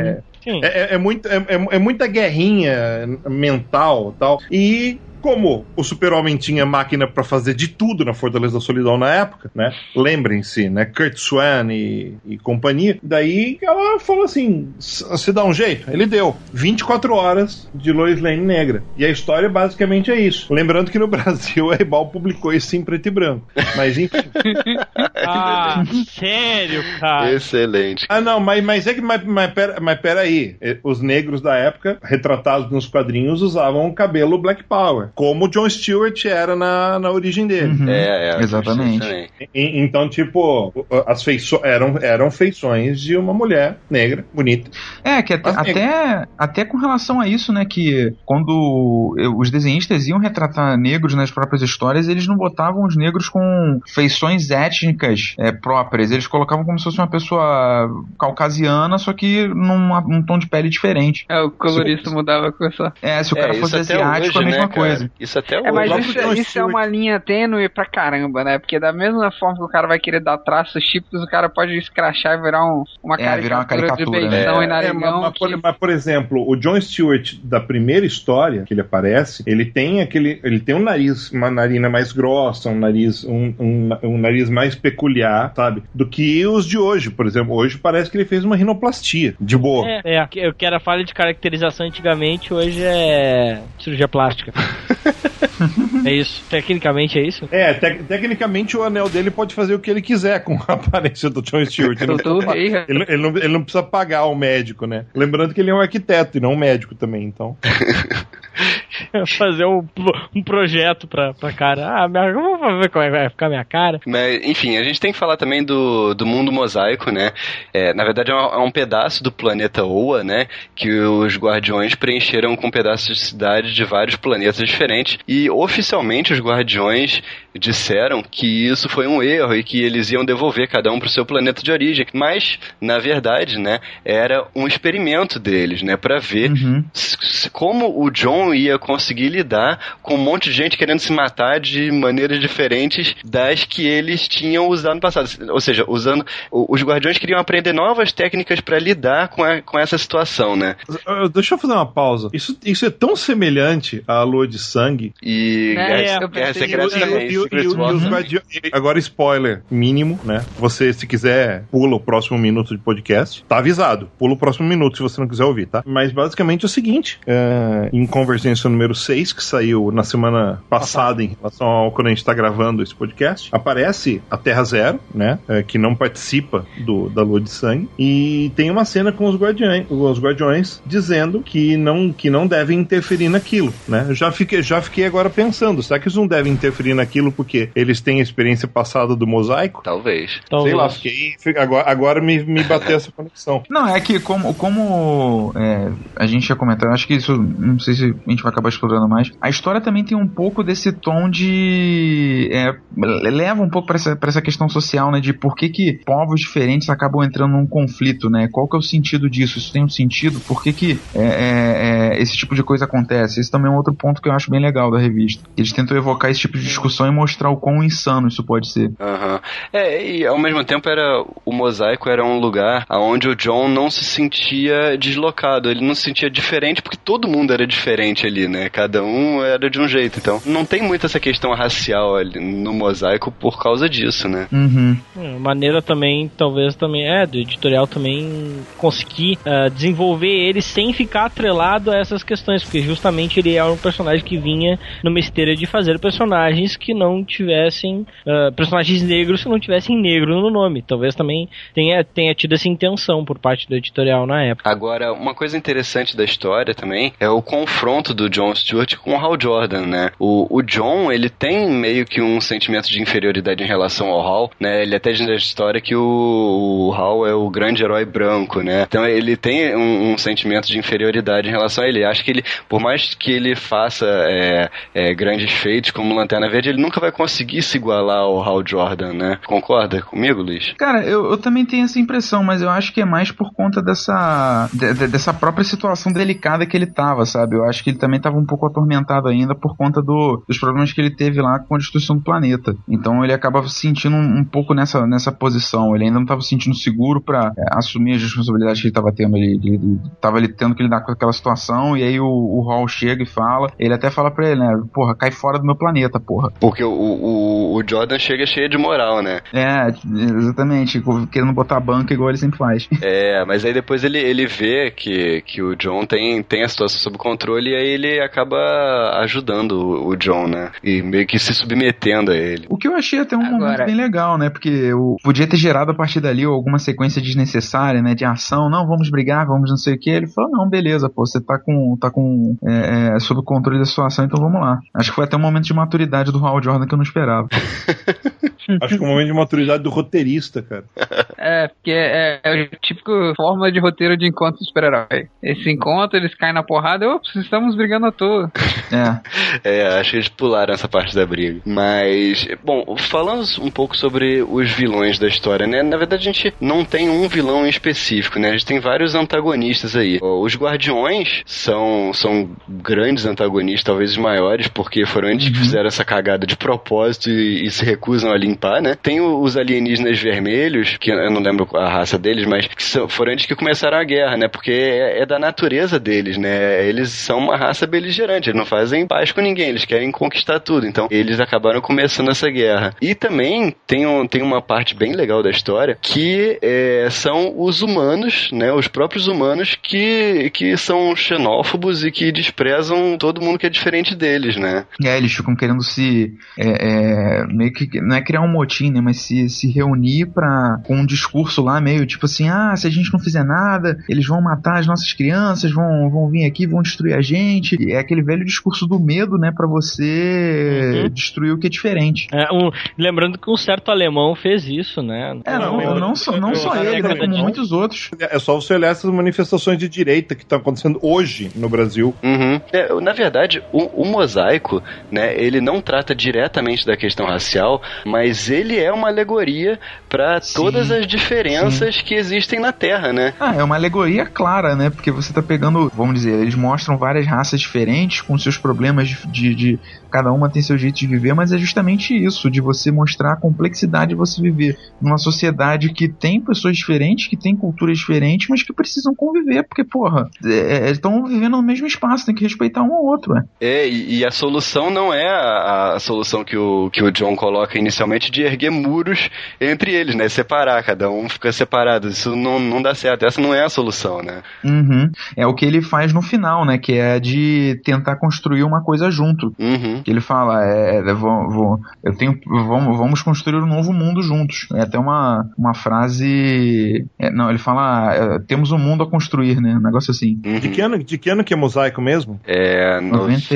e... 91. 91, né? 91. Especialmente influenciado, então, como eu desconfiava, pela queda do muro de Berlim, né? Sim, sim, é. Sim, certeza. o muro não é. poderia ser a solução. É. é aliás, Israel, aprenda. Lendo os gibis.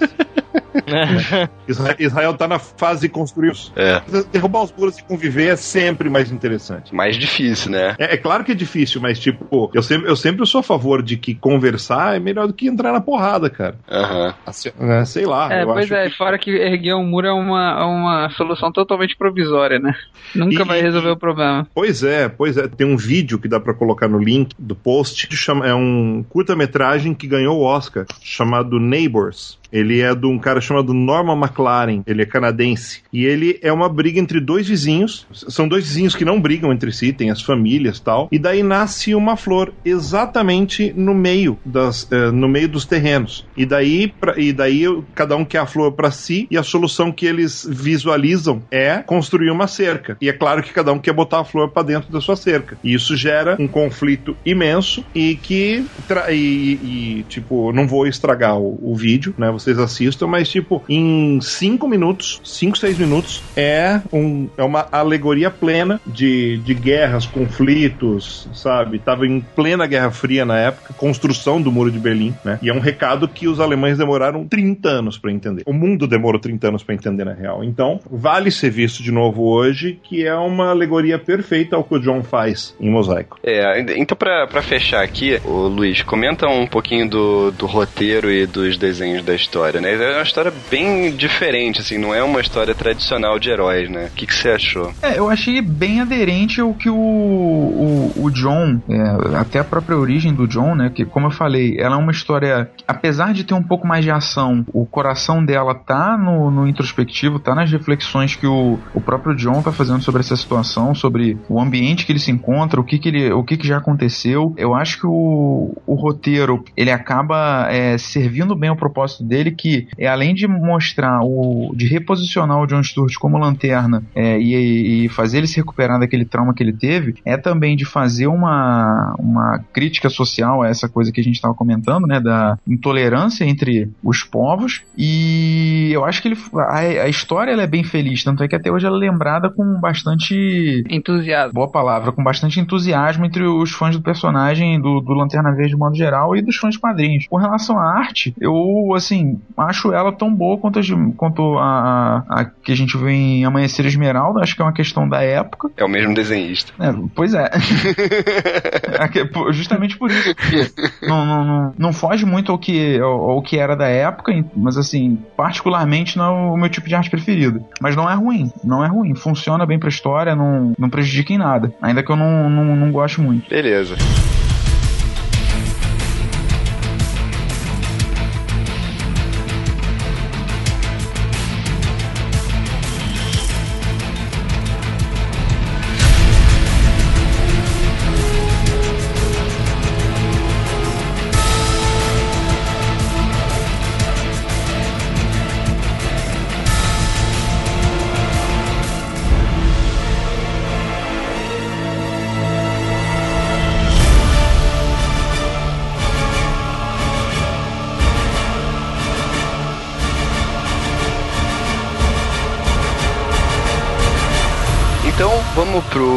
Bloco aqui, a gente vai falar agora do Lanterna dos anos 90, o Kylie Reiner. É.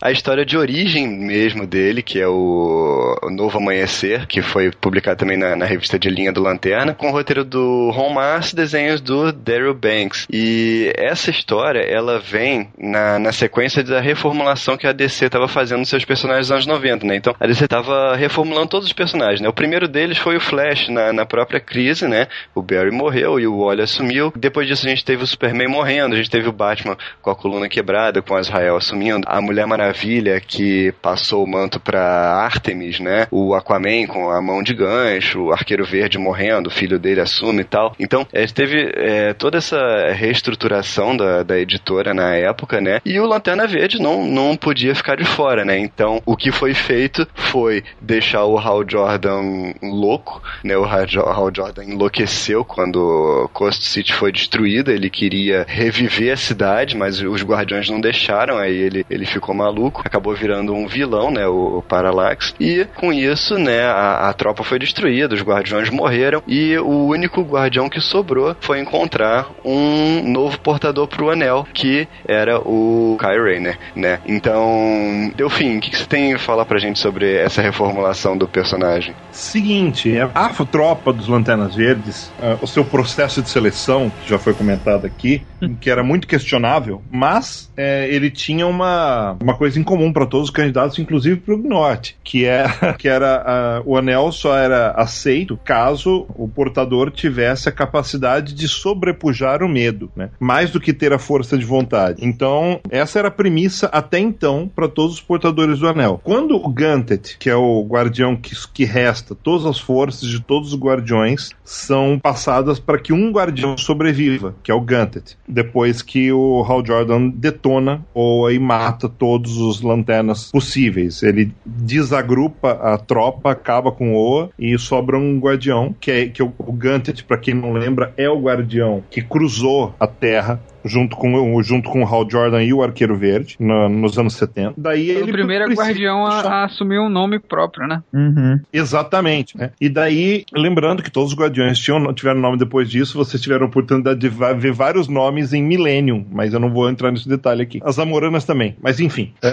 Nossa, as de vago. namoranas. De vago, pois. E o Gantet veio pra Terra e deu um anel pra um personagem que tinha aparecido em uma página do Crepúsculo Esmeralda, da primeira parte do Crepúsculo Esmeralda com a namorada na praia, você não sabia quem que era o quem que era o rapaz na época, mas eles estavam olhando estre- eh, as, as- as primeiras frases do Kyle Rayner na história, quando ele não tinha nem nome, ni, e olha lá, é a namorada dele, Estrela Cadente? Assim, não sei, é, para, para uma estrela cadente parece que ela tá indo pro lugar errado. É o Hal Jordan indo pra Oa, né? Daí ele, ela pede pra ele fazer um desejo e ele diz: Falou, eu desejo que a gente pudesse de algum jeito se livrar de todos os problemas, sumir desse lugar, partir, escapar. E os desejos de Kyle Rayner acabam acontecendo quando ele sai de uma balada pra tomar um ar e daí de repente aparece um anão azul de saia e dá pra ele um anel. É. E rabo de Ele cavalo. bota, ele bota o anel e, porra, o que, que aconteceu? Ele, tipo, e aí e, e a única testemunha que ele tem é um mendigo.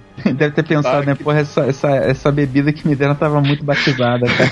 Mas- Pensando mas na ele só balada, nessa.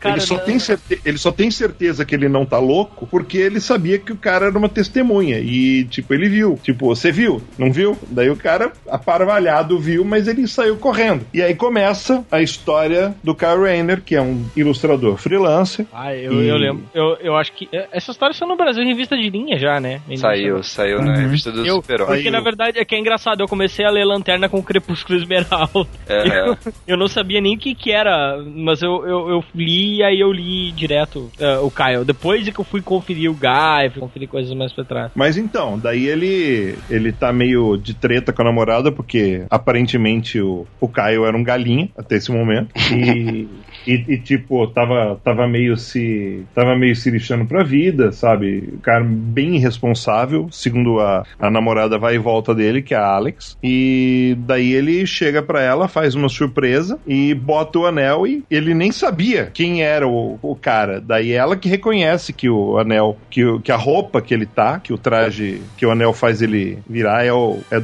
é do Lanterna Verde. E daí ele tem a ideia maluca de, pô, agora eu tenho poder, eu posso ser alguém, você é um herói.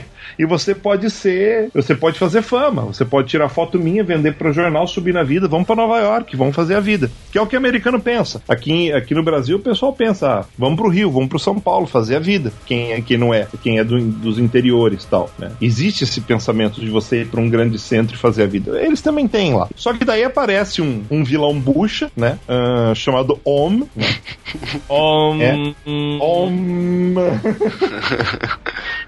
e, daí, e, daí, e daí esse vilão bucha aparece justamente pra dar a primeira luta pra ele, né? Tipo, na verdade ele nem ia pra luta, ela que foi fotografar o vilão pra poder vender as fotos, que ela também é fotógrafa. Eu não lembro se ela é fotógrafa freelancer ou ela, ou ela é contratada de um, de um jornal. E ele vai lá e ele vai lá entrar na porrada com o cara sem saber o que fazer tal, e vai, e vai no puro instinto, dá uns socões no cara, acaba destruindo a população. É, vai assim, você foi maravilhoso, nossa, você lembra, você me salvou uns 5 anos atrás, e na verdade é o outro lanterna, tal, e daí ele é arrogante, tal, Alex tira ele de lá, e daí ele fala assim, puta, cara, esse, esse, esse uniforme teu é do outro cara, você precisa ter personalidade. E daí começa a se revelar, nesse instante, o, o que vai caracterizar o Kyle, que é a criatividade, ele é o primeiro lanterna criativo. A partir daí começa a fase, não tem mais luva de boxe, né? Nós vamos ter construtos, ele come, Alex e ele começam a treinar em lugares desertos, Isso, inclusive, foi uma direção do editorial editorial. Foi uma edição do, foi uma coisa do editorial. Deixa eu lembrar o nome do. O nome Agora, do eu acho, isso, eu acho isso um negócio curioso, porque o John é um arquiteto e, porra, ele não tem criatividade pra fazer construtos tipo o Caio. É, não, na mas época ele não John, tinha. a característica dele é o seguinte: os,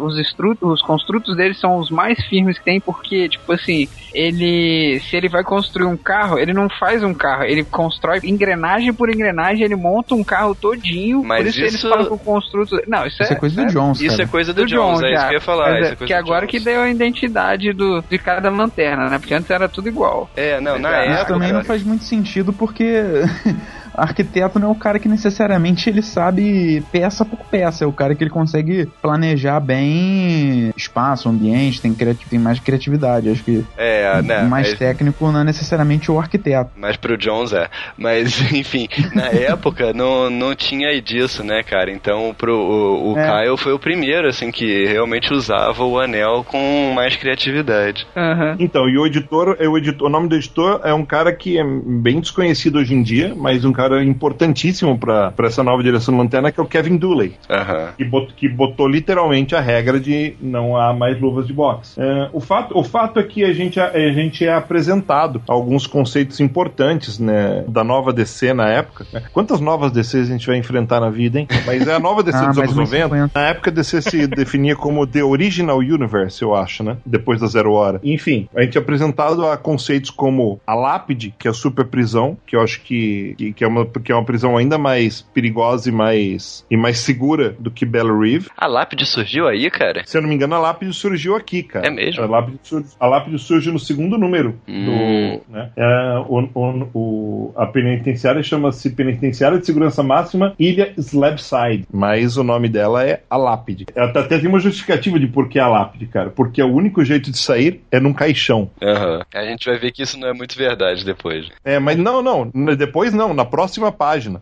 Porque, porque mostram a lápide e, depo- e logo em seguida mostram o Mongul que tá preso lá, se libertando, matando um monte de guardas e querendo vingança contra o Lanterna Verde. né? O que tiver disponível na praça, na real. ele, ele, ele, ele libera todos os vilões da lápide enquanto o Kyle tá lá treinando na, na praia, treinando inclusive poses heróicas, treinando construtos tal. O Mongul libera todos os presos, e é importante essa cena da, da liberdade, porque um dos presos que ele libera é o Major Força, Uhum. é, Ai, ai, ai. que, vai, que vai ter um papel hiper importante nesse primeiro arco. Né? Mas, mas Ele, Delfim, na verdade, é o vilão. Na verdade, ele é o vilão principal desse arco.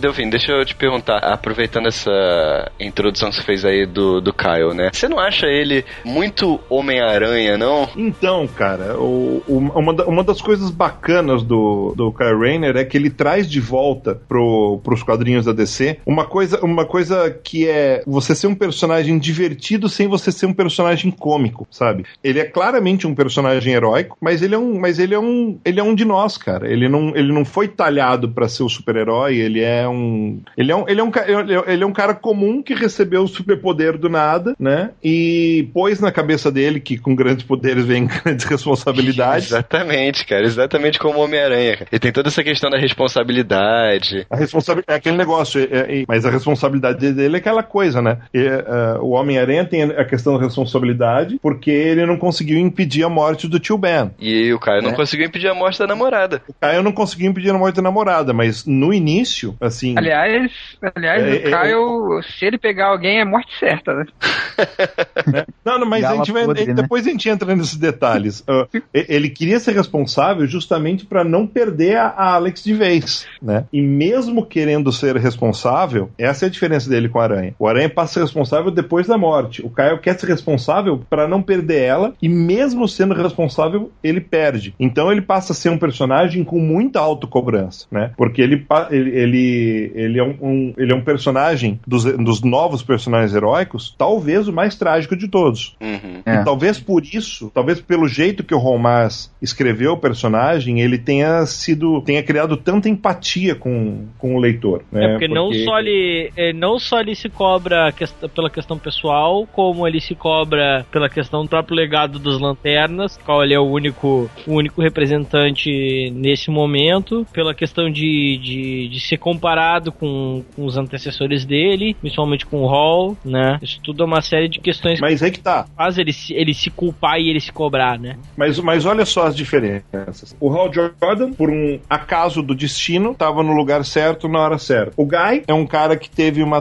uma, uma vida pessoal muito trágica por ser o cara certo no lugar errado várias vezes. E o John tem a carga étnica dele que faz com que ele tenha uma cobrança pessoal muito grande. E as tragédias, a tragédia que acompanha ele é uma tragédia que ele mesmo criou. No caso do Kyle, é o mesmo caso que é, é- é aquela coisa que acontece, tipo, de você. Quando, por exemplo, morreu o Ayrton Senna. É, quando, por exemplo, quando caiu, quando o, o avião bateu nas Torres Gêmeas, sabe? A questão do choque fez com que os leitores, porque ninguém nenhum, ninguém estava preparado para o que ia acontecer. O que aconteceu é o seguinte: vamos, vamos chegar agora à questão do choque, que eu a- que isso é uma da, é talvez a cena mais chocante dos quadrinhos do- dos últimos 25 anos. É, eu concordo com você. É, co- como foi exposta. É extremamente polêmica a cena. E é a cena que define a empatia do leitor pelo Kyle, né? Como disse na lápide, o Major Força é liberado, libertado. É, enquanto isso, a gente acompanha o, o mendigo é, indo até uma organização governamental, fala- falando do que viu, do cara de verde, do, do cara de azul, as coisas, e que tinha uma pedra verde que sobrou lá, e ele querendo um troco, né? Tipo, ah, eu achei isso, acho que é alien e tal. Daí o, o cara é morto, claro. E, e daí esse cara pega, é uma faceta extragovernamental dentro do governo, os famosos caras de preto, que ninguém, todo misteriosos e tal. Até esse momento ninguém sabe quem é. E contrata o Major Força pra poder ver qual é a desse Lanterna Verde e eles, pra ver qual que é da pedra, o que que é aquilo. E a única ligação que eles conseguem fazer, graças à mídia, é a Alex, a Alexander DeWitt, que é a namorada do Kyle. E ele vai até lá, até a cidade deles, enquanto o Kyle tá resolvendo um problema temporal, né? É um whatever pro Kyle sair do apartamento, ok? E daí a Alex fala que vai fazer uma surpresa pra ele e tal, essas coisas. Daí quando ele tá lá resolvendo o pepino heróico da semana, é, ela atende a porta, pensa que é o Kyle chegando cedo, é um suposto entregador de flores, com flores. No cartãozinho tá escrito: Eu vou matar você. E é o Major Força, tentando convencer ela do jeito de a, a falar, a, a contar a identidade do Kyle. E daí ele resolve matar ela e ia matar de qualquer jeito. Quando o Kyle chega, ele encontra um bilhetinho, tem uma surpresa pra você na geladeira. Ele estranha a caligrafia, mas vai lá abrir quando ele vê é a Alex. E esse é o e esse essa é a cena. Kyle abre a geladeira e vê a Alex morta, espremida dentro da geladeira. Essa Cara, tragédia. essa, cena, essa cena é muito sinistra, cara. É, é foda. Foda pra caralho. Perturbadora, cara. É, né? então, essa, é- essa, essa cena é perturbadora. No- mesmo nos anos 90, que a gente estava acostumado a ver muita violência gráfica nos quadrinhos, eram, eram heróis dando porradas em heróis, tal, essas coisas. Mas quando você vê uma pessoa comum, é, morta, dentro da geladeira, num, um- é, é- é comparável a assassinatos cruéis da vida real, sabe? Tipo, você não, você, você não tá preparado como leitor, o Caio, e, e, e o Caio não tá preparado como pessoa. Ninguém estaria preparado para um negócio desse. E basicamente ele quer, ele quer fazer o que qualquer um queria fazer, né? Matar quem matou ela, né? O Major Força aparece, eles entram na porrada, ele tenta matar o Major Força numa cadeira elétrica, ele- a organização governamental de, de, de, de meta-humanos não tivesse aparecido, ele teria matado o Major Força. E basicamente é essa tragédia, esse choque, que faz que o leitor pense, puta merda, eu, eu quero saber o que vai acontecer com esse cara agora. E a partir daí se constrói toda a carreira do Kyle e toda a responsabilidade que ele vai ter, ah, a importância do- dele. Ah, só para ninguém ficar perdido, a pedra verde que o Major Força encontra é a lanterna, ok? Que estava numa forma escamoteada. Enfim, basic- basicamente o primeiro arco é a jornada do herói. É, é, então, é, é isso que eu, que eu ia te perguntar também, Delfim. Ah, Tem essa tragédia e tal, mas se você parar pra analisar a estrutura da história, é, é uma jornada do herói bem clássica, né? Tem inclusive o mentor, depois o Alan Scott aparece pra ser o mentor dele e tal, né? Você não acha? Sim, é bem clássico. Né? Tem, tem duas linhas de estudo da jornada do herói bem importantes. Uma é do Joseph Campbell, que é o, é o autor de O Poder do Mito, As Máscaras de Deus, é, que, que retrata bem a, a jornada do, do herói clássico, né? Um cara que é um cara comum, tá no status quo normal, estático e recebe uma notícia, um poder mágico, um, um aparato místico, um superpoder, o que seja, tal, e acaba encontrando no meio da sua jornada em busca do, de, em busca da sua autodescoberta, acaba encontrando aliados, acaba encontrando inimigos, acaba encontrando dificuldades para superar, né? Uh, geralmente passa por uma perda muito trágica, né? E é exatamente o que acontece com o Kyle Rayner, né? Tem um outro cara chamado Vladimir Prop que tem uh, uma, explica uma explicação mais detalhada da jornada do herói, inclusive uh, dizendo que existe um número limitado de histórias que podem ser contadas e que toda história já contada se encaixa em uma dessas desses moldes, né? É moldes, acho que é a melhor palavra mesmo, um desses moldes que, que ele acaba uh, que ele acaba citando, né? São duas leituras muito boas, procure se você quiser material do Vladimir Prop e também material do Joseph Campbell. Mas enfim, é, é a jornada de herói clássico, cara. Ela cria empatia com o leitor, né? O Harry Potter passou por isso, o, o Frodo passou por isso, o Rei Leão passou por isso. é isso, cara. É. Hakuna Matata pra você. outra, outra coisa importante da, da história são os vilões que são usados, né?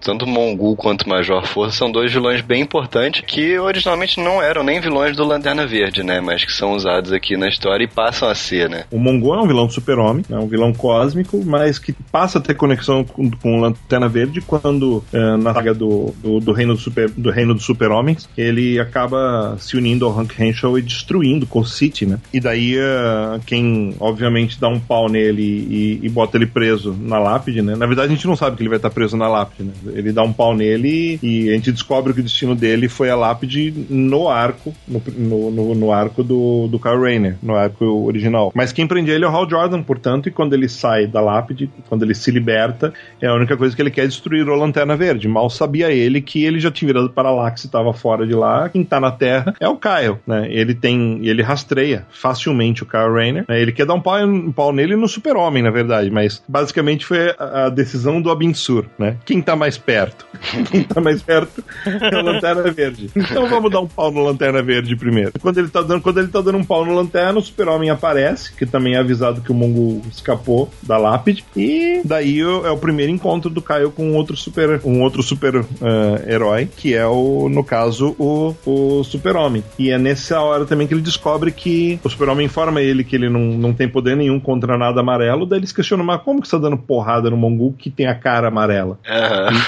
E, e, daí nessa hora descobrem que o, que o anel dele não é mais afetado pela impureza amarela, né? A gente vai entender depois que isso tem a ver com Parallax, tem a ver com o fato do Hal Jordan ter pego toda a energia da lanterna principal de Oa, é, enfim. É, é o super-homem que fala para ele da, sobre a tropa pela primeira vez, não é? Exatamente, é, exatamente, ele fala sobre a tropa, fala sobre guardiões, né? Mas isso não é algo que enfocado no primeiro ar. Não. Né? É, ele, ele, ele só tá ligado que existe alguma coisa, né? Mas a, a busca dele pela informação, o contato do Gantet com ele novamente vai vir depois. E é importante, o, como eu disse, né? A importância do Mongu é ter libertado a Major Força, né? Que é o contraponto perfeito pro Kyle. O Kyle, que é um cara novo, cheio de esperança, criativo, jovem, tá feliz, tá com a namorada, tal. É, é um cara irresponsável. Come, no começo, ok. E, mas, tipo, sabe que ele quer coisas boas da vida, ele quer o melhor para ele, para Alex, tal. Em contraponto com o Major Força. Major Força, ele chama-se Clifford Smack. Ah, que bonito. O Major Major Força é um super vilão uh, nuclear e a contraparte má do Capitão Átomo, né? Na Força Aérea Norte-Americana, ele foi condenado a sentença de morte por assassinato e estupro, mas ele concordou, em troca do perdão, de ser parte de um experimento genético perigoso. O experimento genético foi uh, a reprodução do, da experiência que fez com que o Capitão Átomo surgisse, né? Quem fez o acordo dele foi o Wade Ealing, né? É, o, o, o general que é o, vamos dizer assim, o inimigo intelectual do, do Capitão Átomo dentro da, da Força Aérea. Daí o que acontece é que ele colocam essa, essa bomba na cabeça dele né, para impedir que ele saia de controle caso dê certo, né? Caso dê certo a experiência. A experiência dá certo e ele, enfim, se torna um cara muito perigoso, mas o governo, o governo,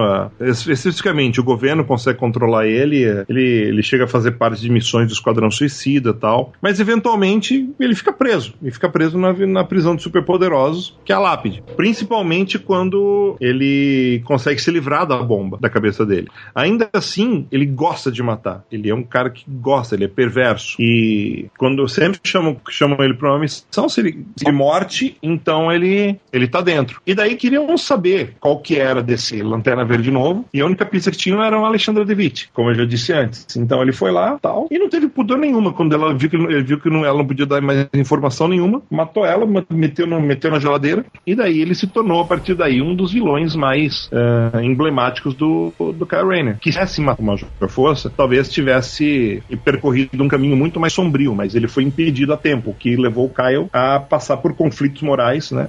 Parte da jornada do herói, né? E nesse ponto, ter o contraponto, o Major Força, foi talvez uma das melhores coisas que aconteceu. É, foda falar isso, né? Mas pra persona, pra personalidade do, do Kyle Rayner. Uhum. Reforçou, reforçou o que o Kyle Rayner tinha de bom. Essa que é a verdade. Mas, assim, enfim, pra, pra gente fechar essa parte, né? Fala um pouquinho pra gente sobre o roteiro, desenhos e principalmente o, o uniforme novo do Lanterna Verde, Delfim. Seguinte, vamos, vamos tentar falar isso resumidamente. Eu gosto muito dos roteiros do Romaz e eu acho que esse trabalho é o principal trabalho do Romaz da vida. Início de carreira, né? Início de carreira. Ele tinha feito é. umas coisinhas pra Marvel, mas nada grande. É aquele, aquele negócio. Ele era um, um jovem criativo, tendo a oportunidade de construir uma coisa do zero. Chamaram ele, por causa de algumas coisas que ele tinha feito na Marvel, falaram assim, puta, você pode cuidar disso. Ele cuidou do... Ele, ele também é o autor do Crepúsculo Esmeralda, ok? Uhum. Então ele cuidou, ele teve a chance de cuidar do fim da carreira do, do Hal Jordan como, como se conhecia até então, e dentro dessa revista, né, antes do... O run do Hal Jordan vai até o número 50 da revista Green Lantern, né, que tinha começado pós-crise, da numeração do número 1, né? E ele pôde cuidar dos números finais da revista para poder construir o herói dele. O legal é que ele teve liberdade quase total para criar o, o novo Lanterna Verde, né? Que foi ele que escolheu tudo, né? Assim, acho que a única determinação do editorial era que não tivesse luva de boxe. Exatamente. É, era uma época em que os, em que os roteiristas da DC tiveram uma liberdade criativa muito grande. E você tinha, e você tinha um cara lá dentro que cuidava para que isso fosse possível, que era o Paul Levitz. Então, quando você tem o Paul Levitz lá dentro, quando você tem e você tem do lado da, da, da Verge a Karen Berger, tipo, você tava garantido, sabe? Era um, é, foi, deve ter sido uma época muito boa, criativamente, você trabalhar na DC, para você criar coisas novas, né? E ele era, é, nessa época, o Kyle Rayner era um herói de legado diferente dos outros heróis de legado, porque ele não tinha conexão nenhuma com, com nada na DC, ele nunca tinha aparecido, ele era um personagem completamente novo. E por isso mesmo, é, foi dada uma personalidade, inclusive visual, completamente nova para ele. Quem fez isso foi o desenhista do fim do, que foi o desenhista do fim do Crepúsculo Esmeralda e o desenhista uh, do começo do, do, dessa fase do, do início do Kyle Rayner, que é o Daryl Banks, que é um desenhista extremamente hábil com, com rostos, com postura corporal, um, um belo designer, um, um, anatomista ótimo e um cara que desenha cenários muito bem, mas convenhamos, quando não precisa desenhar, ele não desenha também. Né? Ele, ele, ele, adora escapar, né? É, ele adora escapar de cenário do mesmo jeito que o, o nosso herói Rob Liefeld escapa dos pés. né? Mas quando precisa, mas, mas, mas, ele é que nem o Liefeld nesse ponto. Quando o Liefeld precisa desenhar o pé, ele desenha desenha. Quando ele precisa desenhar bem o pé, ele desenha. A única coisa que a gente não consegue salvar do Liefeld é o rosto, mas quando a gente olha o Liefeld no espelho, a gente entende porque os rostos dele são assim.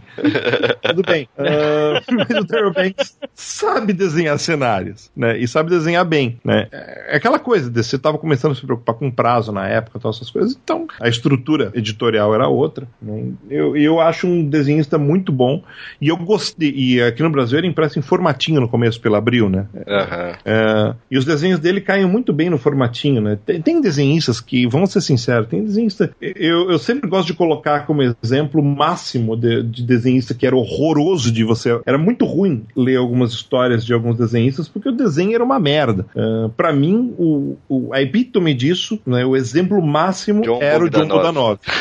John Bodanov, né? Uma merda sem tamanho completo tal. Eu pulei várias histórias do Super-Homem que eram importantes porque eram desenhadas pelo John Bodanov, cara. Eu confesso. confesso aqui e não me arrependo nem nada, porque, afinal das contas, o que era? A fase da, Super, da Supergirl Matrix.